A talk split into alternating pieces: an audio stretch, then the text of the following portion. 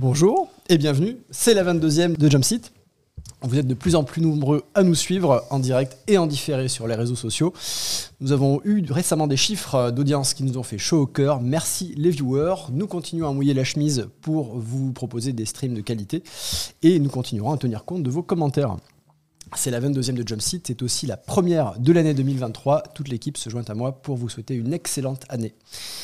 Aujourd'hui, avec moi sur le plateau de Jumpseat, euh, Frédéric Marsali, journaliste à Aérobuzz. Bonjour, Frédéric. Bonjour. Euh, Gilles Roy. Bonjour à tous. Notre rédacteur en chef préféré. Bonjour Gilles, tu veux un café, un cookie Non, merci, c'est très, très gentil, j'apprécie. Et notre invité, Jean Barbeau. Bonjour. Jean, tu seras sur le Jump Seat.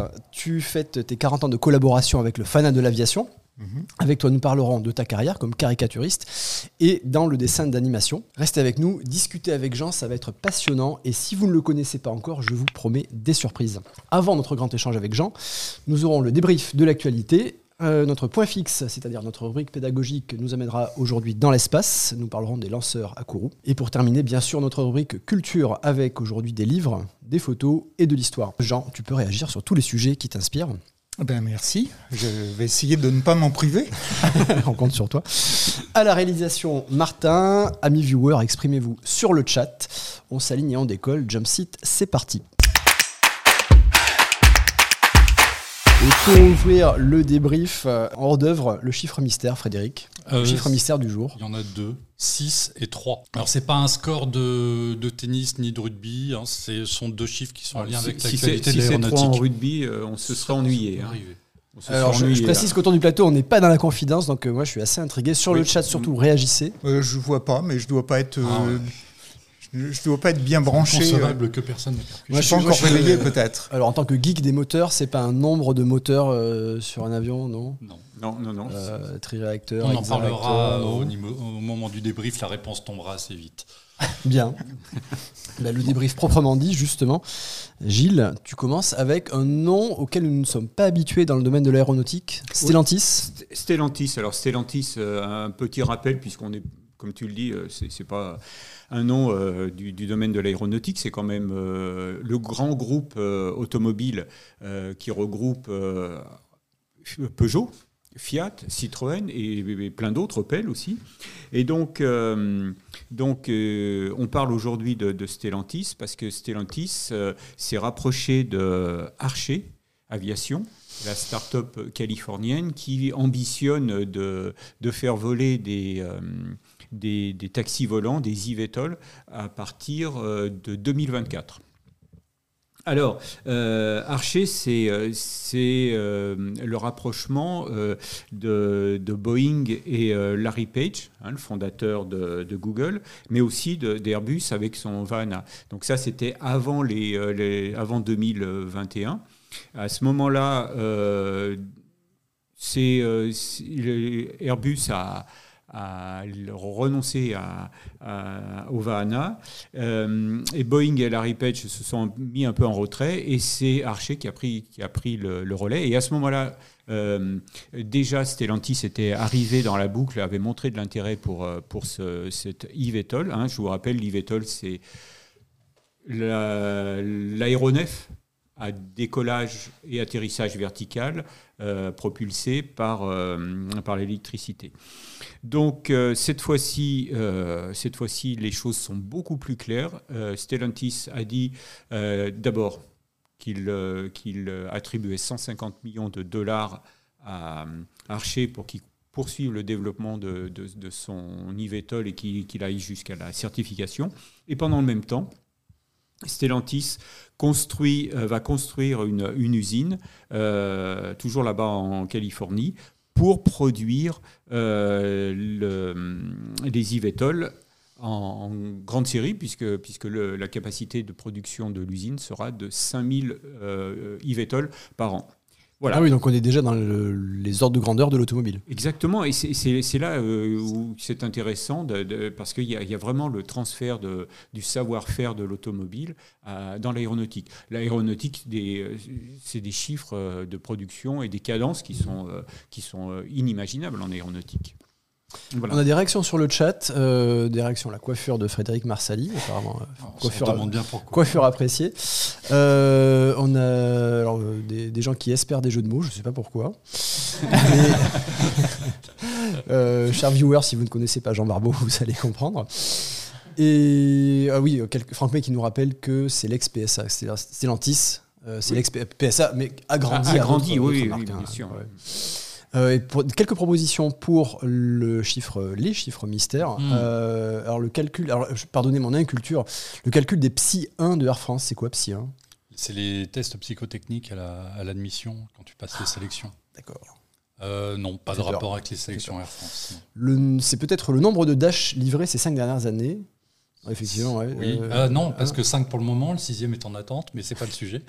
Et le nombre de Canadair livrables dans les trois prochaines années? Euh, Non, c'est zéro euh, dans les trois prochaines années. Bon. C'est pas le nombre de croissants que j'ai mangé non plus depuis ce matin. le nombre d'heures de retard du TGV ce matin, non plus. Il était à l'heure. Bon, bah alors voilà. Bon, à la suite, c'est pas encore ça. Donc voilà, moi, j'ai juste mmh. une, dernière chose. Donc euh, ce, cet, euh, cet euh, d'Archer qui s'appelle le Midnight et qui est magnifique. Je crois qu'on avait des images. Oui. Le, le réalisateur a dit oui. Images ah, Merci Martin. Donc donc c'est un, un, engin qui est capable d'emmener quatre passagers avec un pilote. qui a donc une autonomie de, de, 160 km heure, 160 km, pardon. Mais en fait, il est, il est vraiment, euh, il fonctionne, euh, il a été dessiné pour faire des trajets courts, urbains, 30 hein, km maximum, et à, chaque étape, il recharge pendant une dizaine de minutes. Il a 12 moteurs électriques, comme vous voyez, donc, et des moteurs qui servent à la fois au décollage et à la propulsion. Donc, ça, mmh. Thierry, tu es mieux placé que moi pour, pour savoir que c'est quand même un sacré casse-tête. Oui, est-ce qu'il a volé? Euh, celui-là n'a pas encore volé, non. Mais le Archer a volé, oui. D'accord. Rappelle-nous la différence, pardon, entre le Archer et le Midnight. Et le euh, non, le, le comment euh, le Midnight, c'est la dernière évolution de, du, Archer qui s'appelait, je sais pas comment, mais c'est Archer le constructeur, Midnight et le et le modèle. Ok, merci, merci pour la, précision. Est-ce qu'on peut enchaîner avec le sujet suivant? Pour, pour c'est ah oui, moi pour Stellantis. C'est bon pour toi, comme disaient les acteurs de stand-up. Ok. On va parler de commandes et de livraison chez Dassault Aviation, euh, commandes et livraison ah de Rafale et de Falcon, puisque euh, Dassault a annoncé euh, ses chiffres 2022 et on voit un contraste, c'est ce que je voulais souligner. bien sûr, ça a donné lieu à une actualité sur Aerobuzz et je voulais souligner justement ce contraste entre les chiffres de commandes et de livraison. Hmm. Ça illustre les cycles longs euh, sur certains produits. Dans l'aéronautique, euh, c'est assez fréquent. Euh, pour les Rafales, bah oui, un Rafale, c'est long à construire. Donc, il se passe pas mal de temps entre la commande et la livraison. Un Falcon, c'est peut-être un peu plus rapide à construire en ce qui concerne la, cellule, la structure, mais le temps de finition à l'intérieur, donc d'installation des équipements dans un avion d'affaires, donc des sièges personnalisés par exemple, c'est relativement long. Et c'est ainsi qu'on se retrouve avec, pour les Falcon, avec 32 livraisons seulement, ce qui est un chiffre très bas. 32 euh, Falcon livrés en un an, c'est parmi les chiffres les plus bas, les totaux les plus bas qu'on ait vus depuis la fin des années 90. Et en revanche, un bon chiffre de commandes, qui illustre la reprise du marché. 64 commandes de Falcon en 2022. Euh, côté Rafale, euh, là aussi cycle long, on a eu seulement 14 livraisons en 2022 et euh, le chiffre des commandes était beaucoup plus élevé. En particulier, il inclut les 80 commandes passées par les Émirats Arabes Unis. Ce sont des commandes, une, belle commande qui a été passée fin 2000. ça y est, je suis perdu, fin 2021, mais comptabilisée seulement en 2022, puisque la compte a été versée en 2022. Donc 80 commandes, rien, que pour les, les Émirats Arabes Unis. Donc on devrait voir les livraisons de Rafale et de Falcon progresser dans les années qui viennent. Et ce sera intéressant en particulier euh, de voir euh, dans les, dans les Falcon euh, la répartition entre les différents modèles. Alors Dassault ne donne pas la répartition dans les commandes, mais dans les livraisons, on devrait, on devrait le savoir dans les années qui viennent. celle qui concerne les nouveaux modèles, donc le 6X en particulier, le Falcon 6X et le Falcon 10X. Alors respectivement, le 6X il est à la fin de sa phase de mise au point, euh, donc euh, certification et première livraison euh, programmée pour cette année, cette année 2023. Et le 10X, bon, lui, il en est au, tout début de, sa, de, sa, phase de conception. et donc voilà, donc ça, ce sera très très important pour Dassault de voir si le, 6X porte, porte si l'effort porte ses fruits.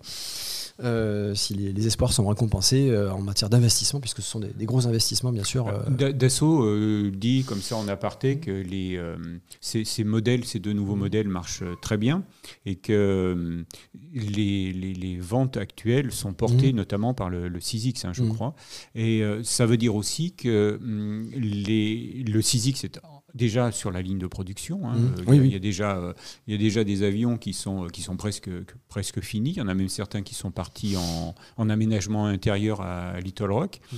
Donc ça veut dire qu'au moment où, euh, où les vannes vont être ouvertes, que, que Dassault aura obtenu sa certification, les, les livraisons risquent de s'envoler là. Je pense. Hein. Mmh. Le, pour le, le 10X, ça sera plus long. Alors après, euh, concernant le, le, Rafale, actuellement, je crois que... Alors, Là, l'année dernière, euh, on était à, peu près à un avion par, euh, par mois. Mhm. Actuellement, on doit être à deux. Et l'autre jour, sur le plateau, euh, Fred, disait, Fred Lert disait que Dassault était en capacité de monter jusqu'à trois actuellement, je crois. Donc, voilà. Jean, est-ce que ça t'inspire, ne, serait-ce qu'en termes de, de, dessin? Est-ce que tu as eu l'occasion de dessiner des rafales, des falcons? Des rafales, oui, principalement en dédicace en fait, mhm. Euh, parce que ça fait partie des, jets que les, lecteurs euh, demandent euh, facilement. Mais sinon, les, les Falcons, non, je suis complètement ignorant de, cette partie, mhm. de, cette branche de l'aviation. En fait, je dessine beaucoup de mhm. mémoire en fait, et principalement en dédicace. Donc, le, quand je n'ai pas ma documentation à portée de main, je fais des appareils qui sont plutôt génériques. Quoi.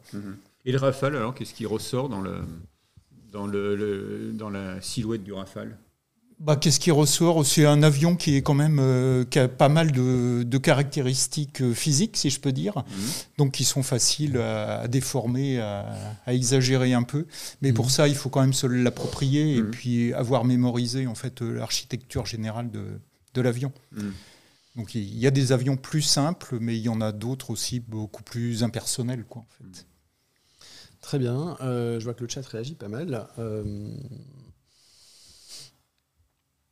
et nous avons euh, oui, des, petits mots gentils. rien de très spécial. Il faut quand même parler du chat. Oui, bon, ça, il est remonté à l'étage, mais il miaulait un peu tout à l'heure. il est resté assez discret quand même. Oui, mais il n'y avait pas de sévices. Euh, je sais pas ce qui oui, effectivement, quand, quand, on demande au chat de réagir, Sur le, chat. Le, chat, le chat, le chat l'a pris pour lui. Oui, tout à fait. Ouais, c'est ça. Euh, et euh, on enchaîne, on continue le débrief. Frédéric, veux-tu nous parler d'un avion bien connu, notamment des parachutistes? Ben oui. Euh, bon, c'est une, nouvelle qui est un peu passée inaperçue quand même. Après, heureusement qu'on est là. Heureusement qu'on est là. Après un certain nombre d'années de, production, euh, Pilatus a mis un terme à la production du turboporteur, le PC6. Ah On voit l'image.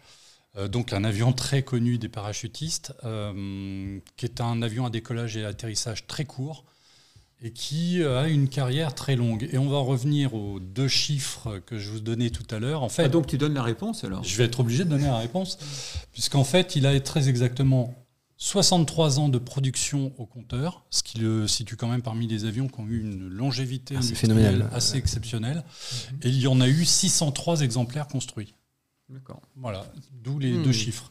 603. Euh, Alors le 603e, malheureusement, ça, les derniers, donc 603 le dernier, qui est donc sorti d'usine cet été, euh, a été accidenté lors de son vol de convoyage le 15 décembre dernier au décollage euh, en Crète à Héraclion.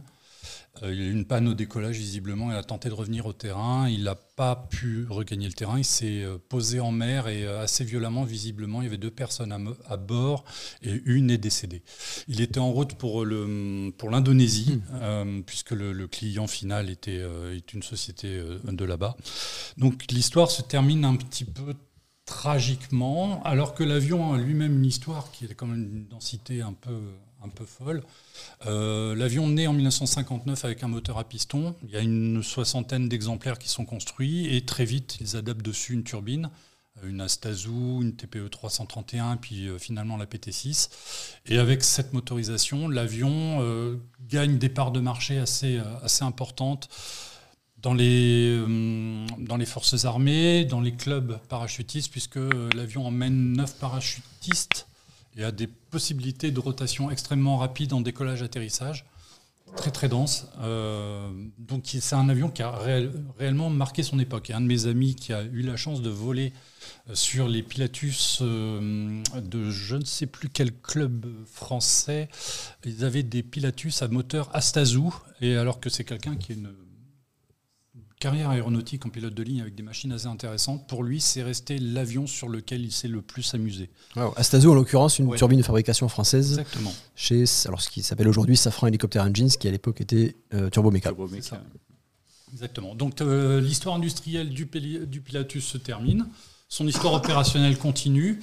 Elle a été très variée, elle l'est toujours. Euh, un petit chiffre euh, au passage, il y a eu pratiquement une cinquantaine de Pilatus porteurs immatriculés en France pour les mhm. différents euh, clubs de parachutistes, mais aussi il y a cinq exemplaires qui sont utilisés par, par l'armée de, de, terre pour justement pour, pour ces missions d'entraînement.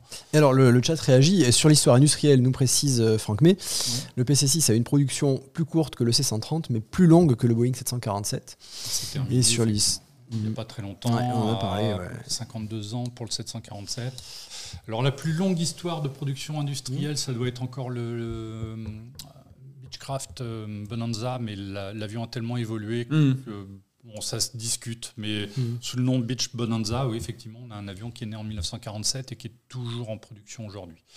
Le Pilatus a une grosse carrière, euh, donc euh, aussi au niveau humanitaire, puisque mm. ses capacités d'atterrissage court lui ont permis d'être utilisé euh, donc dans, sur des opérations. De, de, après des catastrophes naturelles. Il a aussi, il est rentré dans la légende en étant utilisé par Air America au Laos dans les mm. années 60 et donc d'apparaître dans le film de Roger Spottiswoode, euh, qui doit dater de la fin des années 80, avec Mel Gibson. Euh, un film à voir. Le film, c'est Air, America. Et une apparition aussi dans GoldenEye, donc un des épisodes de James ah Bond, nous précise Run to the Sky sur le chat. Là, c'était le, parachutiste qui, qui re-rentrait dans l'avion. Dans hein, c'est ça. Hein, il, ah, sautait, du, il, sautait, du, Pilatus et il re-rentrait dans le Pilatus. Je sais pas, James Bond au film. Et, alors, c'était, il, était utilisé euh, sur l'aérodrome de Nîmes-Courbesac. C'était le, celui, on précise, Run to the Sky. Il était utilisé par le club de parachutistes de l'aérodrome de Nîmes-Courbesac pendant des années. Il y en a eu beaucoup. Hein. Il y en a quasiment une cinquantaine qui ont volé en France. Il a été aussi, aussi utilisé en France euh, comme bombardier d'eau euh, ah, avec la compagnie Air Alp. Tu, tu, voilà. tu arrives, toujours, arrives toujours, à le placer, ça. Hein. Ça, c'est assez facile. à la fin des années 70, il y a eu une location d'avions. Euh, alors, ils ont, ils ont volé essentiellement en Corse euh, pour, pour la saison, en, location saisonnière, pendant quelques saisons. Et jusqu'encore récemment, la force aérienne autrichienne en utilisait un ou deux exemplaires aussi pour, pour la protection des espaces naturels dans les Alpes. L'avion a une charge utile d'environ 1000 litres ce qui, euh, ce qui permet de faire des interventions mm. relativement efficaces. Voilà. Donc c'est un avion qui une histoire très chargée finalement. Oui. et celui, pardon, celui de Nîmes Courbesac, c'est celui de GoldenEye. Hein. C'était ah, ah, la précision ah de, Run to the Sky, c'était ça. Très bien. Bah, le, le, le, shooter était, euh, c'était de, de, Gaillardon, je crois. Il est, c'est un Français. Hein, qui, il s'entraînait à Corba, pas très loin d'ici. Est-ce que, est-ce qu'on peut enchaîner avec le Prochain débrief, celui de Gilles eh ben. Tu m'autorises Ah bah. Parfait. Non, en fait. Non, mais tu as liberté de parole. Vas-y. c'est bon, j'avais fini. Gilles, tu voulais revenir sur une course d'avion. Oui, tout à fait. Alors là, là c'est. Euh, c'est le grand écart par rapport au sujet que tu viens de présenter là sur le PC6. Le PC6, c'est la fin d'une d'une aventure.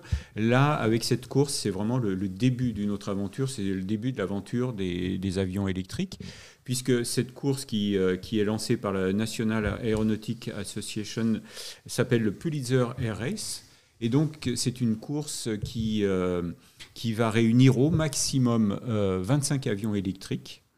tout type. Alors quand je dis avion, je devrais dire aéronef électrique, parce que ça peut être aussi des eVTOL, ça peut être des hélicoptères, tout sauf des ULM. Elle va avoir lieu euh, aux États-Unis, euh, elle va démarrer dans le Nebraska et va se finir euh, en Caroline du Nord sur le célèbre aérodrome de Kitty Hawk. 1000, 1000 nautiques, c'est-à-dire 1000, 1800 km, en 4 jours, entre le 22 et le 25. Alors, on, vole que le jour, mhm. hein, c'est du, VFR de, de jour, donc c'est uniquement en journée, pendant la période diurne, comme on dit. Euh, et après, euh, chaque, concurrent peut euh, suivre l'itinéraire qu'il souhaite. Il faut bien sûr que qui, prévoit les, ravitaillements, donc recharger, sur, son itinéraire. Donc l'itinéraire, il, devra, être balisé par, les, chargeurs de, chacun des concurrents. Euh, tu disais le célèbre aérodrome de Kitty Hawk, ça me rappelle un nom de 1903. Voilà, c'est ça, c'est les, frères euh, Wright euh, qui, mhm. qui, qui, ont fait le, leur premier vol hein, là-bas. oui. Non, non. On a cru que la réaction de Martin. alors, ce moi, bon, effectivement, donc c'est intéressant, ça, ça va, on va pas, on va pas faire des exploits. En revanche, ce qui est intéressant, c'est de voir qu'on euh, utilise à nouveau euh, la course aérienne pour, euh, pour stimuler la, recherche. Louis Blériot, quand il a, il a traversé la Manche, c'est parce que de l'autre côté, il y avait un prix à décrocher. Lindbergh en, en 27, c'est pareil, il y avait un prix de l'autre côté à, à, décrocher. Donc ça a toujours, ça a toujours été un, un catalyseur de, la recherche, de, la recherche aéronautique. Il y a toujours eu des mécènes pour, euh, pour encourager euh, euh, les, les, constructeurs, les pionniers, les précurseurs mhm. à repousser les limites. On se retrouve exactement dans le même cas de figure. Et alors, une des plus belles courses, c'était quand même le trophée, la Coupe Schneider, qui, qui pendant l'entre-deux-guerres, a, permis de mettre au point des, machines fantastiques. Je, je rappelle un hein, Coupe Schneider, c'était euh, une coupe euh, de vitesse en circuit fermé réservée aux hydravions. C'est là, entre autres, que, que s'est dessiné le, le, Spitfire de la, guerre de, de, la Seconde Guerre mondiale. Et donc là, je, je, Alors, devant votre Spitfire, hydravion? Non, alors. Pardon. En fait, c'est euh, l'ingénieur Reginald Mitchell qui a conçu un, hydravion de course, je crois, qui s'appelait le S6, mhm. Et qu'on retrouve. Euh, S6B, oui. et on retrouve les formes euh, dans, le, dans le S6B, on retrouve, mhm. on retrouve les formes qu'on retrouvera après dans sa création ultérieure, qui a été le Spitfire. D'accord, donc Spitfire, avion célébrissime de la bataille d'Angleterre, voilà. Mhm. avion de fabrication, conception et fabrication britannique. Euh, qui euh, ce qu'on peut le résumer comme ça, qui a, permis aux Alliés de dominer le ciel euh, pendant la Seconde Guerre mondiale. Et je voulais faire un tout petit retour en arrière. Donc Blériot, première traversée de la Manche, 1909. Mmh. Et merci. Charles Lindbergh, 1927, première traversée de l'Atlantique, voilà. des États-Unis vers. Alors on a, retenu, on, a retenu, Lindbergh, mais il y a eu énormément de tentatives avant 1927, et même en 1927, il y a eu des tentatives une semaine ou 15 jours avant. Euh, donc ce, prix avait vraiment créé une émulation euh, remarquable. C'est dans le même cadre que Ningesser et Colli ont fait leurs tentatives? Euh, oui, quelques jours avant, hein, c'était hein. C'était ça, c'était quoi 15, 15 jours avant, peut-être Même pas, ou une semaine. Hein. Euh, Mais eux, c'était dans l'autre sens. Eux, c'était dans l'autre sens. De toute façon, l'objectif du prix, c'était euh, Paris-New York sans escale. Voilà, c'est ça. Parce qu'il y avait déjà eu des traversées de l'Atlantique avec escale mm. euh, dès, dès, 1919. Mais sans escale, c'était le, le, défi. 5000, mm. 5000 ou 6000 km sans escale, c'est 130, mm, 27. Enfin, c'est quand même. c'est phénoménal. c'était ce que raconte Lindbergh dans sa traversée. 33 heures sans dormir, c'est limite inhumain. Mmh, donc, mmh, mmh, on se rend compte que euh, là, il tapait dans les limites de, l'homme avant de taper dans les limites de la machine. Avec les avions électriques, on verra où Là, c'est l'inverse, là, parce que là, ça va des vols de, 3 quarts d'heure euh, à une heure. Alors, as-tu as un pronostic? Est-ce qu'il y, euh, a des, des concepteurs, des, des modèles d'avions qui se détachent pour lesquels on peut dire Ah oui, lui, lui il, va, il va terminer premier ou il va faire des étincelles au sens positif pour, l'instant, alors on, on, répète tout le temps, hein, c'est que pour l'instant, il y a un seul avion euh, certifié, mhm. mais pour cette course, il y aura énormément de. Je pense et j'espère qu'il y aura des, prototypes. Euh, et donc le seul avion certifié, euh, celui qui a le plus d'expérience, celui qui est le plus fiable, c'est évidemment le, le Vélis Electro de, de Pipistrel. Mais euh, il y a, plusieurs, projets en cours, dont l'e-Flyer, avec un moteur Safran qui est, euh, qui est aussi pour l'instant euh, en, courte finale pour la certification et qui pourrait être un avion, euh, un, concurrent. Mais là, là c'est vraiment difficile de, faire des pronostics et c'est ce qui rend cette course passionnante. Alors on a le chat qui réagit. Alors est-ce que la zone aéro peut nous préciser de quoi il parle? Les photos sont assez impressionnantes. Il y a eu aussi un certain nombre de crashs autour de ça aussi, la zone aéro. À moins que quelqu'un autour de moi ait compris à quoi se réfère la zone aéro. Peut-être pour la pour, Est-ce que c'est pour le PC le prix Schneider, non? Ah, d'accord. Alors, les, oui, pour la coupe Schneider, bien, bien, sûr, ça a été, euh, ça a été euh, une, euh, vraiment un banc d'essai. il y a eu beaucoup, beaucoup de casses. Les, les, moteurs, les moteurs étaient tellement puissants. Hein. le, dernier, un des plus puissants, c'était le c'était le Macchi MC, 72 italien là, qui, qui faisait 3100 chevaux. Les, culasses fondaient, ils avaient juste. ils, arrivaient à la, à la, fin de, à la, fin de, la course. Euh, du moins, c'était la résistance du moteur qui, qui, euh, limitait. Euh, la, durée de vie. C'est hein. sur celui-là qu'il avait, avait, les entrées d'air des radiateurs dans les ailes pour avoir une grande surface pour absorber le plus d'air possible pour refroidir le moteur. je, ne sais pas. Et euh, le maquis, je crois que les records de vitesse étaient de l'ordre de 600 km/h. Hein. on est dans des vitesses euh, hmm. assez inimaginables et il me semble que le record tient toujours pour un hydravion. Oui, oui, Pour un hydravion avec des flotteurs. Mais je dirais, ces courses, si, si on, on, se replace aujourd'hui, on imagine une course où euh, sur un circuit fermé, on aurait un, un, Rafale qui se mesure à un F-35 par exemple. Ah, tu vas donner des idées. Il n'y avait pas eu un film là-dessus euh, Chevalier du ciel, il n'y avait pas une course avec des mirages je aussi sais pas, Je sais pas. Alors euh, la zone aéro, donc à préciser, oui, voilà, il nous parlait bien des photos des protos d'hydravion. Merci la zone aéro.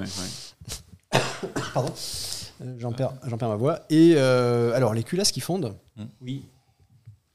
Transition toute trouvée pour euh, parler de la, du fun fact, euh, de l'anecdote que mentionne Run to the Sky. La combinaison de vol de Lindbergh a été jetée à l'issue de l'exploit car jugée irrécupérable. Donc euh, après les limites moteurs et les limites humaines physiologiques manifestement. Et un peu moins drôle pour l'histoire de l'aviation, nous précise Run to the Sky, son carnet de vol a, a été volé et jamais retrouvé. Alors là, effectivement, oh, il y a eu une perte. Quand il est arrivé au Bourget, les, les, chasseurs de souvenirs ont découpé aussi des des morceaux de, hmm. de, l'entoilage. Franck May euh, nous précise que le S6B était chronométré à 655 km J'avais plus le chiffre en tête, merci Franck. Merci Frédéric et merci Franck.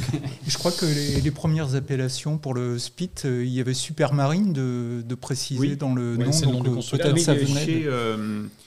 sur, le, sur le SPIT, tu veux dire? Ouais. D'accord, Très bien, donc ça c'était pour la course, la Pulitzer oui. Pulitzer Air Race. Alors, c'est une course qu'on, je pense qu'on euh, aura intérêt à suivre. En mai, euh, hein, déjà, mai 2023. Voilà, c'est ça, hein, autour du. du attends, je reprends mes, notes. Du 22 au 25 mai 2023. Donc, euh, au fur et à mesure qu'on va connaître les, premiers inscrits, on, on, en parlera ici mhm. sur le plateau de Jumpseat, on en parlera bien sûr sur Aerobuzz, et c'est quelque chose qu'on va suivre.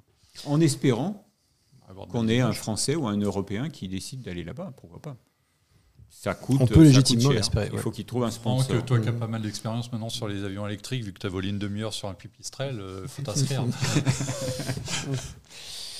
on va enchaîner avec euh, deux autres euh, sujets dans le débrief. Gilles, on va essayer de faire court. Euh, oui. La discussion reste, reste ouverte, bien sûr, on va essayer d'être synthétique. on voulait mentionner l'autorisation reçue par le Dornier par, euh, pardon, par Zero Avia, l'entreprise Zero Avia, startup Zero Avia, une startup britannique. Autorisation obtenue pour faire voler un Dornier 228 modifié avec euh, un des deux moteurs remplacés. c'est ça. Le Dornier 228, c'était un, c'est un turboprop, un biturboprop. À la base, c'est un biturboprop, tout à fait, un petit biturboprop euh, mmh. régional. et dont un des moteurs a été remplacé par une pile à combustible et donc qui fournit de l'hydrogène, mmh. pardon, qui fonctionne à l'hydrogène, pardon, et qui fournit de l'électricité mmh. à un moteur électrique.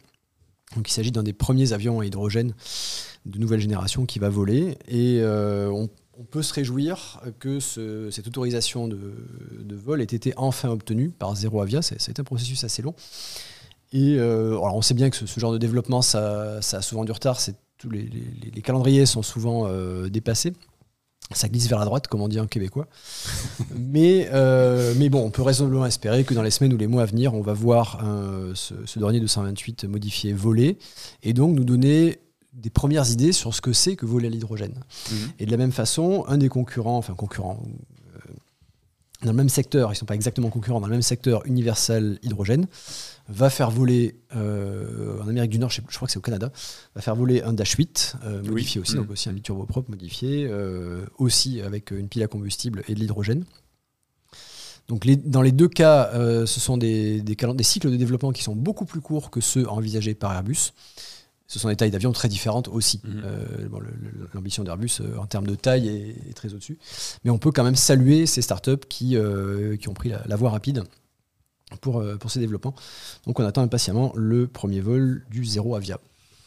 Ce qu'on peut remarquer aussi, c'est que la différence avec Airbus, c'est que Airbus développe un système complet. C'est-à-dire il y a la motorisation, mais également la, la cellule.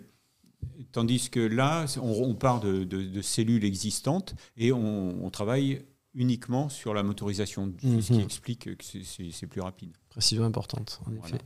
Et Gilles, tu voulais revenir sur un rapport final après l'accident oui, parce que euh, donc c'est évidemment euh, l'accident du 737 euh, MAX d'Ethiopian Airlines en, le 10 mars 2019.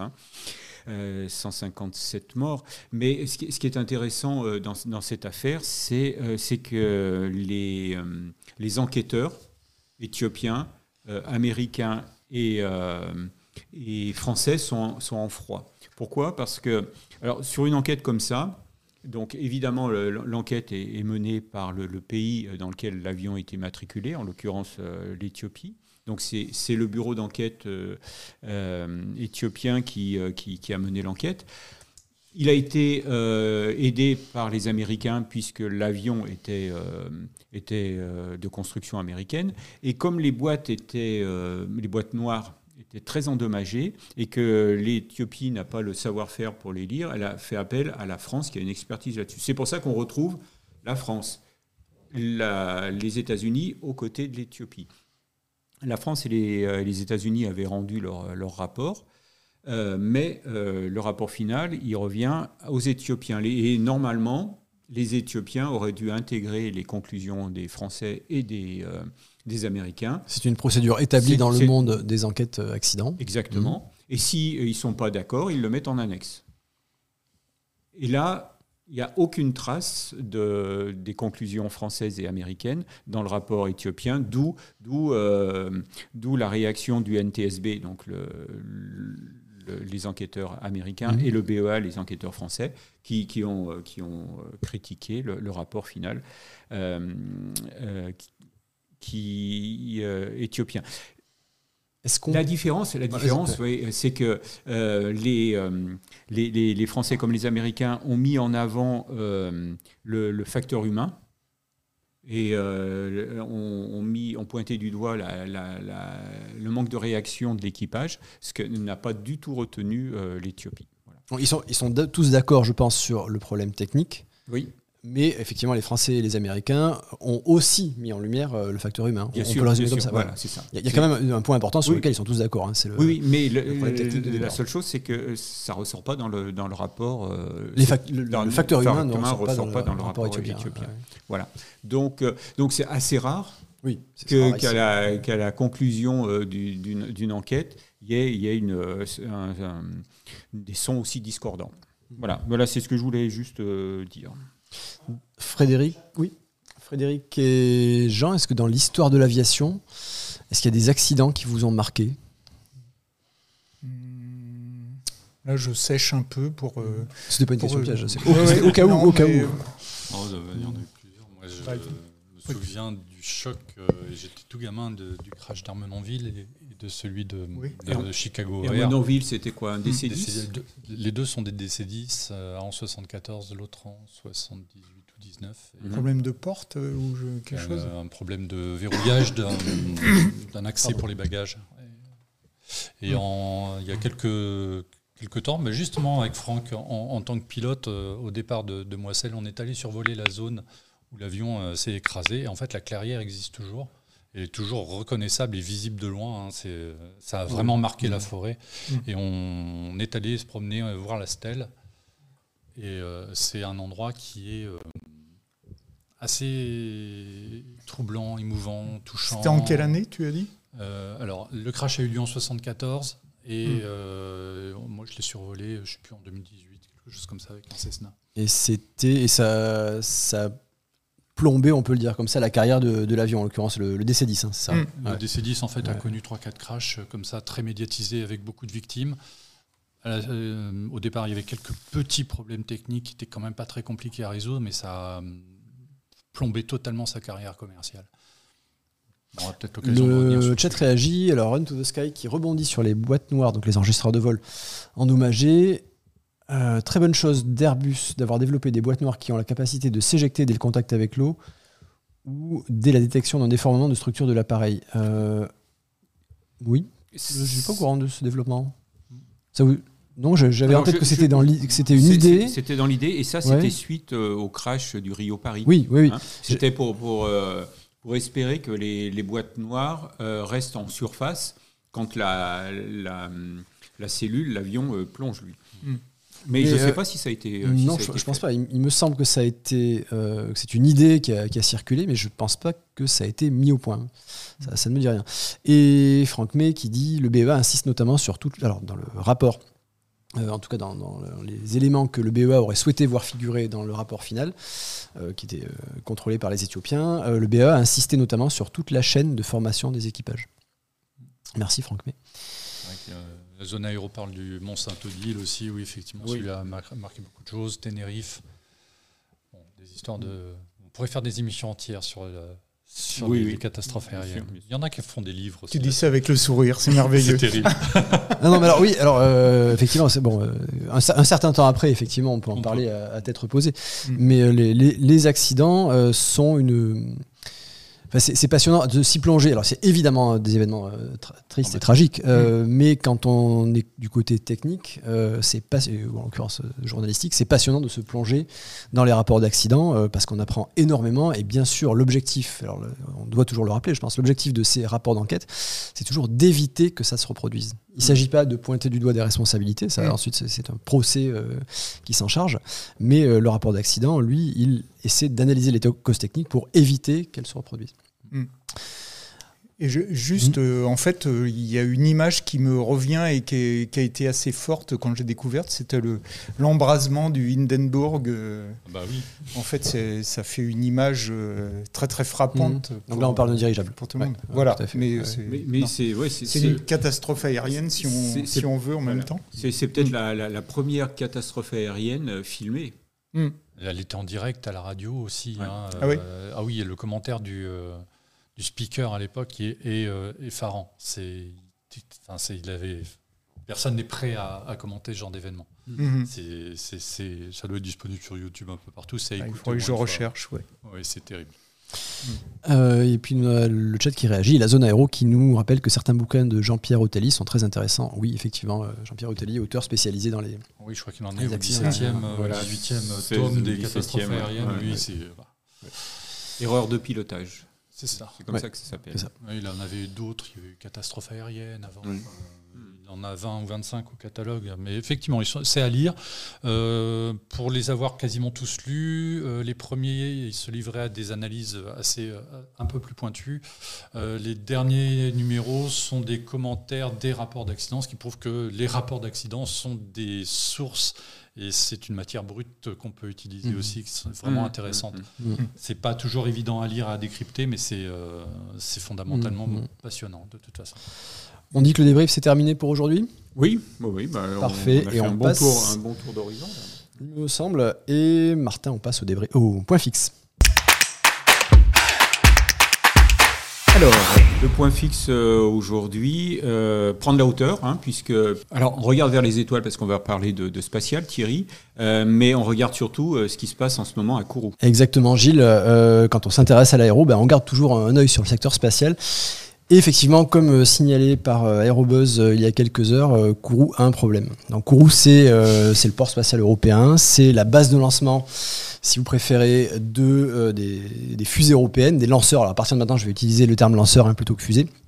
C'est le terme consacré. Une fusée, c'est plutôt fait pour exploser. On parle de feu d'artifice. Donc, euh, quand on parle de, lancement de satellite, eh ben, on parle de lanceur. Et vous avez peut-être entendu parler récemment de l'échec du lanceur Vega. Euh, ben, en fait, non, c'était Vega C, ah oui, mais alors qu'est-ce que Vega par rapport à Ariane? Eh C'est l'objet du point fixe d'aujourd'hui. On va essayer d'y voir un petit peu plus clair. Et on va faire un point, un tour d'horizon des programmes européens de lanceurs spatiaux. On va commencer, à tout seigneur, tout honneur, par Ariane 5. Euh, Martin, je crois qu'on a des images de le lancement récent d'Ariane 5. C'est la plus connue euh, des lanceurs européens. Elle a fait son premier vol en 1996. C'est la fierté des Européens. Pour de, oui, pour de bonnes raisons. Hein. Elle est lancée de Kourou, comme, euh, comme les autres lanceurs dont nous allons parler. Et euh, elle peut placer jusqu'à 11 tonnes en orbite géostationnaire. Ça peut être un satellite, ça peut être plusieurs satellites. Euh, donc son record, c'est trois satellites qui totalisaient 11 tonnes, placés en orbite géostationnaire, ou plus précisément en orbite de transfert géostationnaire. Toujours est-il que c'est une orbite élevé. On n'est pas dans l'orbite basse comme celle des, comme celle des satellites, euh, on en parle, un petit peu plus tard, comme celle du marché actuel, qui se développe actuellement. On est dans, le marché donc, des télécommunications principalement. Une orbite assez haute qui requiert des satellites assez volumineux, assez lourds. Et donc c'est ça a donné lieu pour euh, Ariane 5 à une situation commerciale confortable pendant longtemps, pendant les, années 2000, 2000-2010. Hein, euh, un lanceur fiable, performant, et qui avait peu ou pas de concurrence en face. Euh, ce qui a participé à, cette situation commerciale confortable, c'est que la navette américaine, la navette spatiale américaine, n'a pas tenu ses mmh. promesses en matière commerciale. Donc les, les, placements en orbite espérés de satellites avec la navette n'ont pas eu lieu. Et donc euh, Ariane 5 adapté à un marché stable centré sur les gros satellites géostationnaires. Donc à nouveau par opposition aux petits satellites qui se multiplient en orbite basse. Quand on parle d'orbite géostationnaire, c'est 36 000 km. Alors la, fusée les largue euh, bien de ça. Hein. Euh, ils rejoignent ensuite leur orbite. mais quand on parle d'orbite basse, c'est beaucoup plus bas. c'est entre 500 et 1000 km à peu près autour de la Terre. On va parler, euh, après Ariane 5, des autres membres de la famille des lanceurs européens. Euh, Martin, voilà. Merci Martin. Alors de gauche à droite, euh, on va garder cette image Martin et on va les nommer donc à gauche Ariane 5, juste à côté d'elle Vega, Vega C, et puis les deux Ariane 6, euh, d'une part Ariane 62 et d'autre part Ariane 64. On va y revenir en, détail. Euh, donc est-ce qu'on peut remettre, Martin, à nouveau euh, la lumière sur Vega, donc la deuxième en partant de la gauche? Merci Martin. Parfait. Vega en service depuis 2012 à Kourou. Vega, c'est un lanceur léger qui permet donc de répondre à un marché un petit peu différent de, enfin franchement différent de celui de d'Ariane 5. Et donc euh, Vega qui permet notamment de lancer des satellites d'observation de la Terre, par exemple. Et alors, euh, qui est-ce qui, est le constructeur de, Vega là? Alors, excellente question, Gilles. Ah bah. qui, construit, qui construit Vega? Non, mais parce que moi, je, sais beaucoup de choses sur Ariane, mais sur Vega, je. Qui construit Vega? Eh bien, c'est euh, le constructeur italien Avio, qui est maître d'œuvre. Mhm. Et donc, c'est aussi un programme européen C'est aussi un programme européen, donc sous l'égide de l'ESA, l'Agence spatiale européenne. Mhm. Euh, mais c'est un constructeur différent de celui d'Ariane. C'est bien la même société qui exploite les deux, donc qui propose ses services, qui propose les services de lancement des deux, Ariane 5 et Vega. La société est bien connue, s'appelle Ariane Espace. Mais les constructeurs sont. Enfin, ils ont bien sûr des, points communs, des fournisseurs communs pour certains, mais c'est bien différent. Donc Vega, c'est Avio, un italien Avio. Et ce lanceur, Vega, euh, était bien parti en matière de fiabilité. Euh, à partir de 2012 en particulier, ses premiers lancements ont été tous des succès, ce qui est très difficile pour euh, un jeune lanceur, c'est d'avoir une série de succès dès le début. Donc bien parti, et bien parti jusqu'à un échec en 2020. Euh, échec dont, Vega s'est remis, hein. il y a eu un ou plusieurs autres lancements ensuite. Des évolutions aussi du lanceur en œuvre Une des évolutions est un système de lancement en grappe, c'est-à-dire que sous la coiffe du lanceur, on met un grand nombre de petits satellites, au lieu d'en mettre un ou deux de taille, euh, disons, moyenne. Euh, on en met un grand nombre de petits, tous euh, accrochés à une structure commune, et ils sont ensuite largués par petits groupes une fois leur orbite atteinte. Ça peut être différents clients c'est pas un seul ça peut, Tout à fait, ça peut être différents clients. C'est le but exactement. C'est un peu comme si on prenait le bus mhm. et qu'on achetait une place dans un bus. D'accord. Donc avec des clients différents. quelque chose de souple. Exactement. Quelque chose de souple pour répondre à l'évolution du mhm. marché. Et donc on parlait tout à l'heure de 11 tonnes comme charge maximale pour Ariane 5 jusqu'à une orbite euh, de transfert géostationnaire, donc une orbite assez haute. Euh, là, pour, avec Vega, on vise plutôt l'orbite basse et on parle de euh, une tonne 5 à peu près de, de charge utile totale sous la coiffe de Vega. Donc ça, ce sont les deux, lanceurs actuels euh, en service depuis déjà des années. Et Martin, si on peut passer à Vega C, donc juste à côté de, Vega, donc au centre, euh, ou à peu près au centre de notre image, Vega C, elle offre plus de capacité. C'est une évolution de Vega. C'est celle juste à côté, Martin. Euh, donc Vega C qui offre plus de capacité à la fois en termes de masse, voilà, merci, en termes de masse et de volume. Euh, donc on va jusqu'à 2 tonnes 3, donc euh, une, augmentation significative par rapport à Vega. On passe d'une tonne 5 à 2 tonnes 2, 2 tonnes 3. Et on voit aussi que la coiffe est plus volumineuse, à nouveau pour répondre à une évolution de marché qui, euh, se centre sur des satellites un peu plus gros. Mhm. Toujours pour les orbites basses basse. Et lors de donc Vega C en développement depuis 2014, Vega C qui a connu un premier succès, c'était le vol de qualification. Le lancement de qualification, c'était l'été dernier, l'été 2022. Ça a très bien marché. Donc qualification, ça veut dire sans, euh, sans charge commerciale euh, Alors, euh, sans charge commerciale, exactement. Donc il y avait bien, il y avait bien une charge utile. Honnêtement, je... attends, si, pardon, c'était voilà, c'est l'agence spatiale italienne qui avait à bord un satellite scientifique, une charge utile scientifique. Mm. Mais effectivement, c'était pas, euh, c'était pas un lancement commercial. C'était le la dernière étape de la mise au point. D'où cette appellation de lancement de qualification. Et puis, donc, on revient à, l'événement euh, évoqué en tout début du point fixe. Le premier lancement commercial, lui, il a eu lieu en décembre 2022 et il s'est soldé par un échec. Mmh, mmh. Donc, la fusée a été détruite délibérément euh, alors qu'elle s'éloignait de sa trajectoire nominale pour plus pour euh, simplement pour rester en sécurité les, ingénieurs d'Ariane Espace à Kourou ont, ont, fait, ont détruit la fusée en vol on continue euh, le tour d'horizon, euh, donc le portrait de famille avec les deux Ariane en développement. Mhm. Alors on peut dire donc ce sont les deux lanceurs situés à droite. Alors là ils n'ont pas encore volé du tout. C'est Ariane 6. Euh, si vous avez entendu parler d'Ariane 6, ce sont eux, les deux à droite, avec deux versions. Ariane 62, c'est celle avec deux boosters, deux étages accélérateurs à poudre.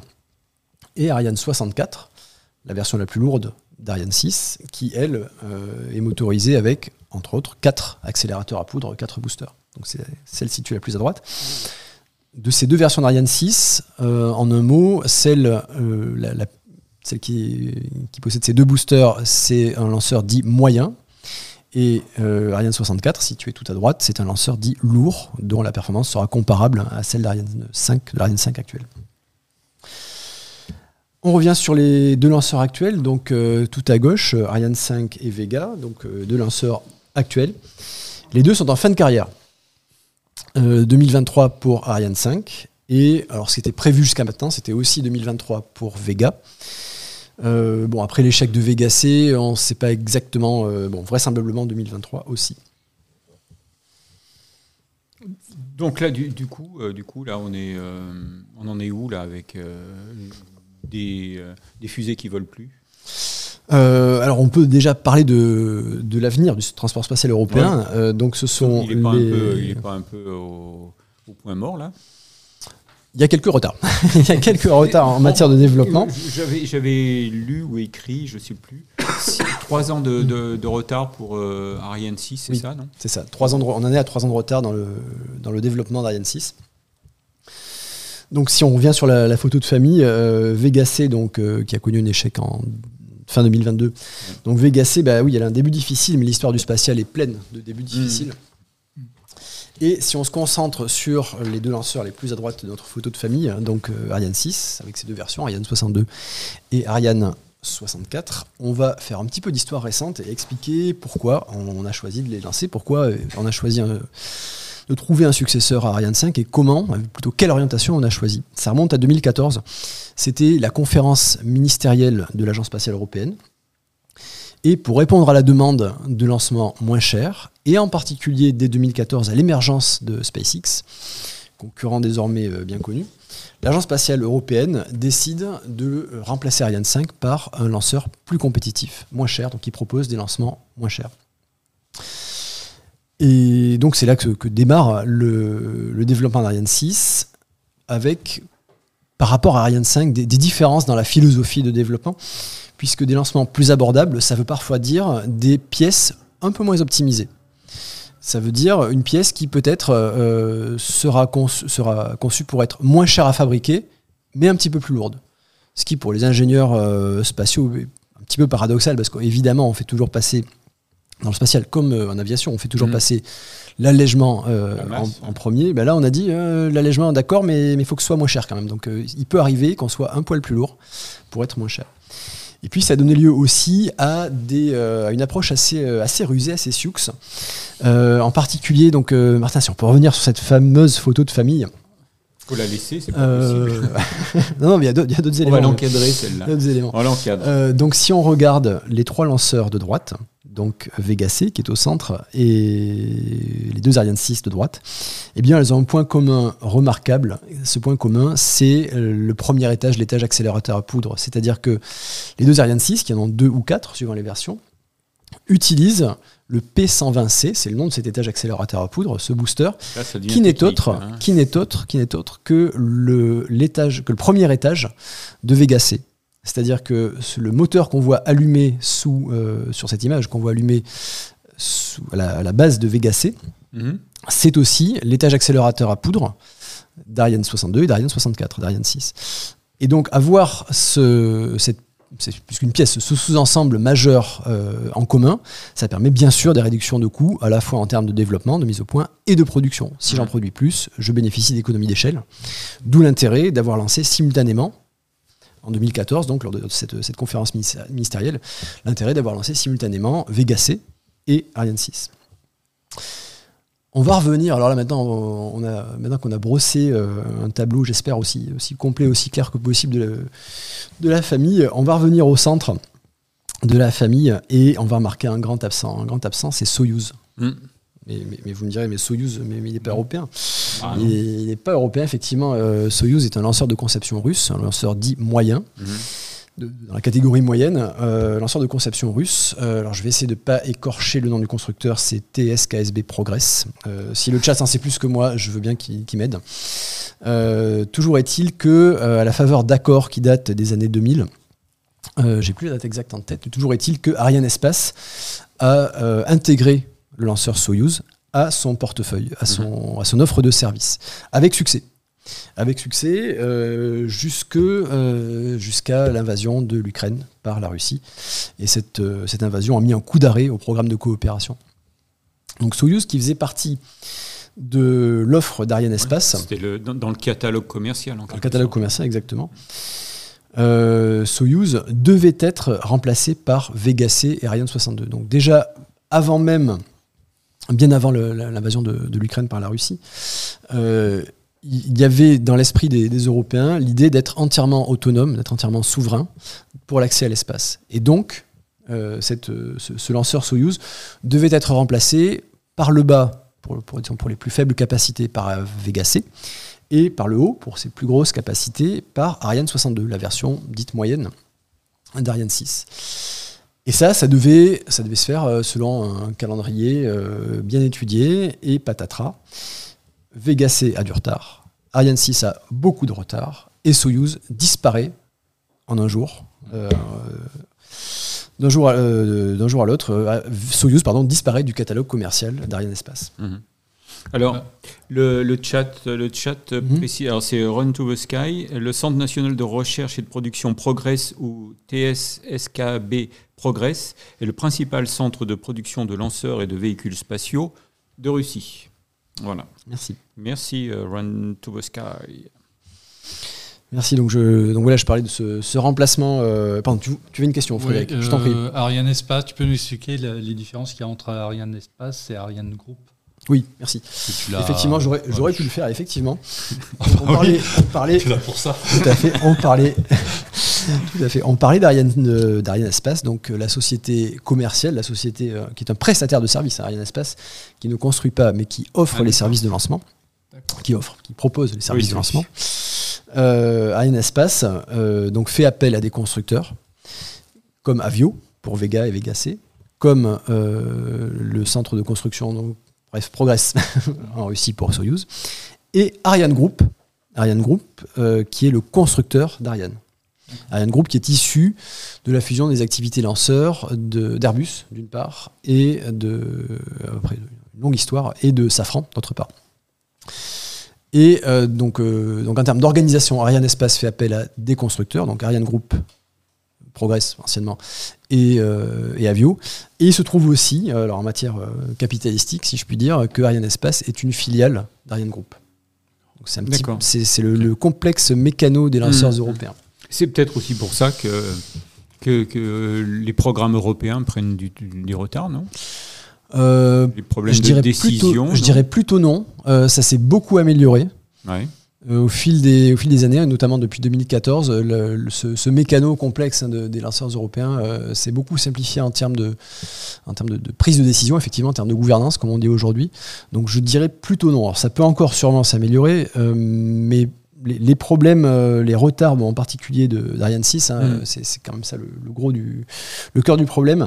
Les retards d'Ariane- d'Ariane 6, ils sont dus d'une part au Covid Mhm.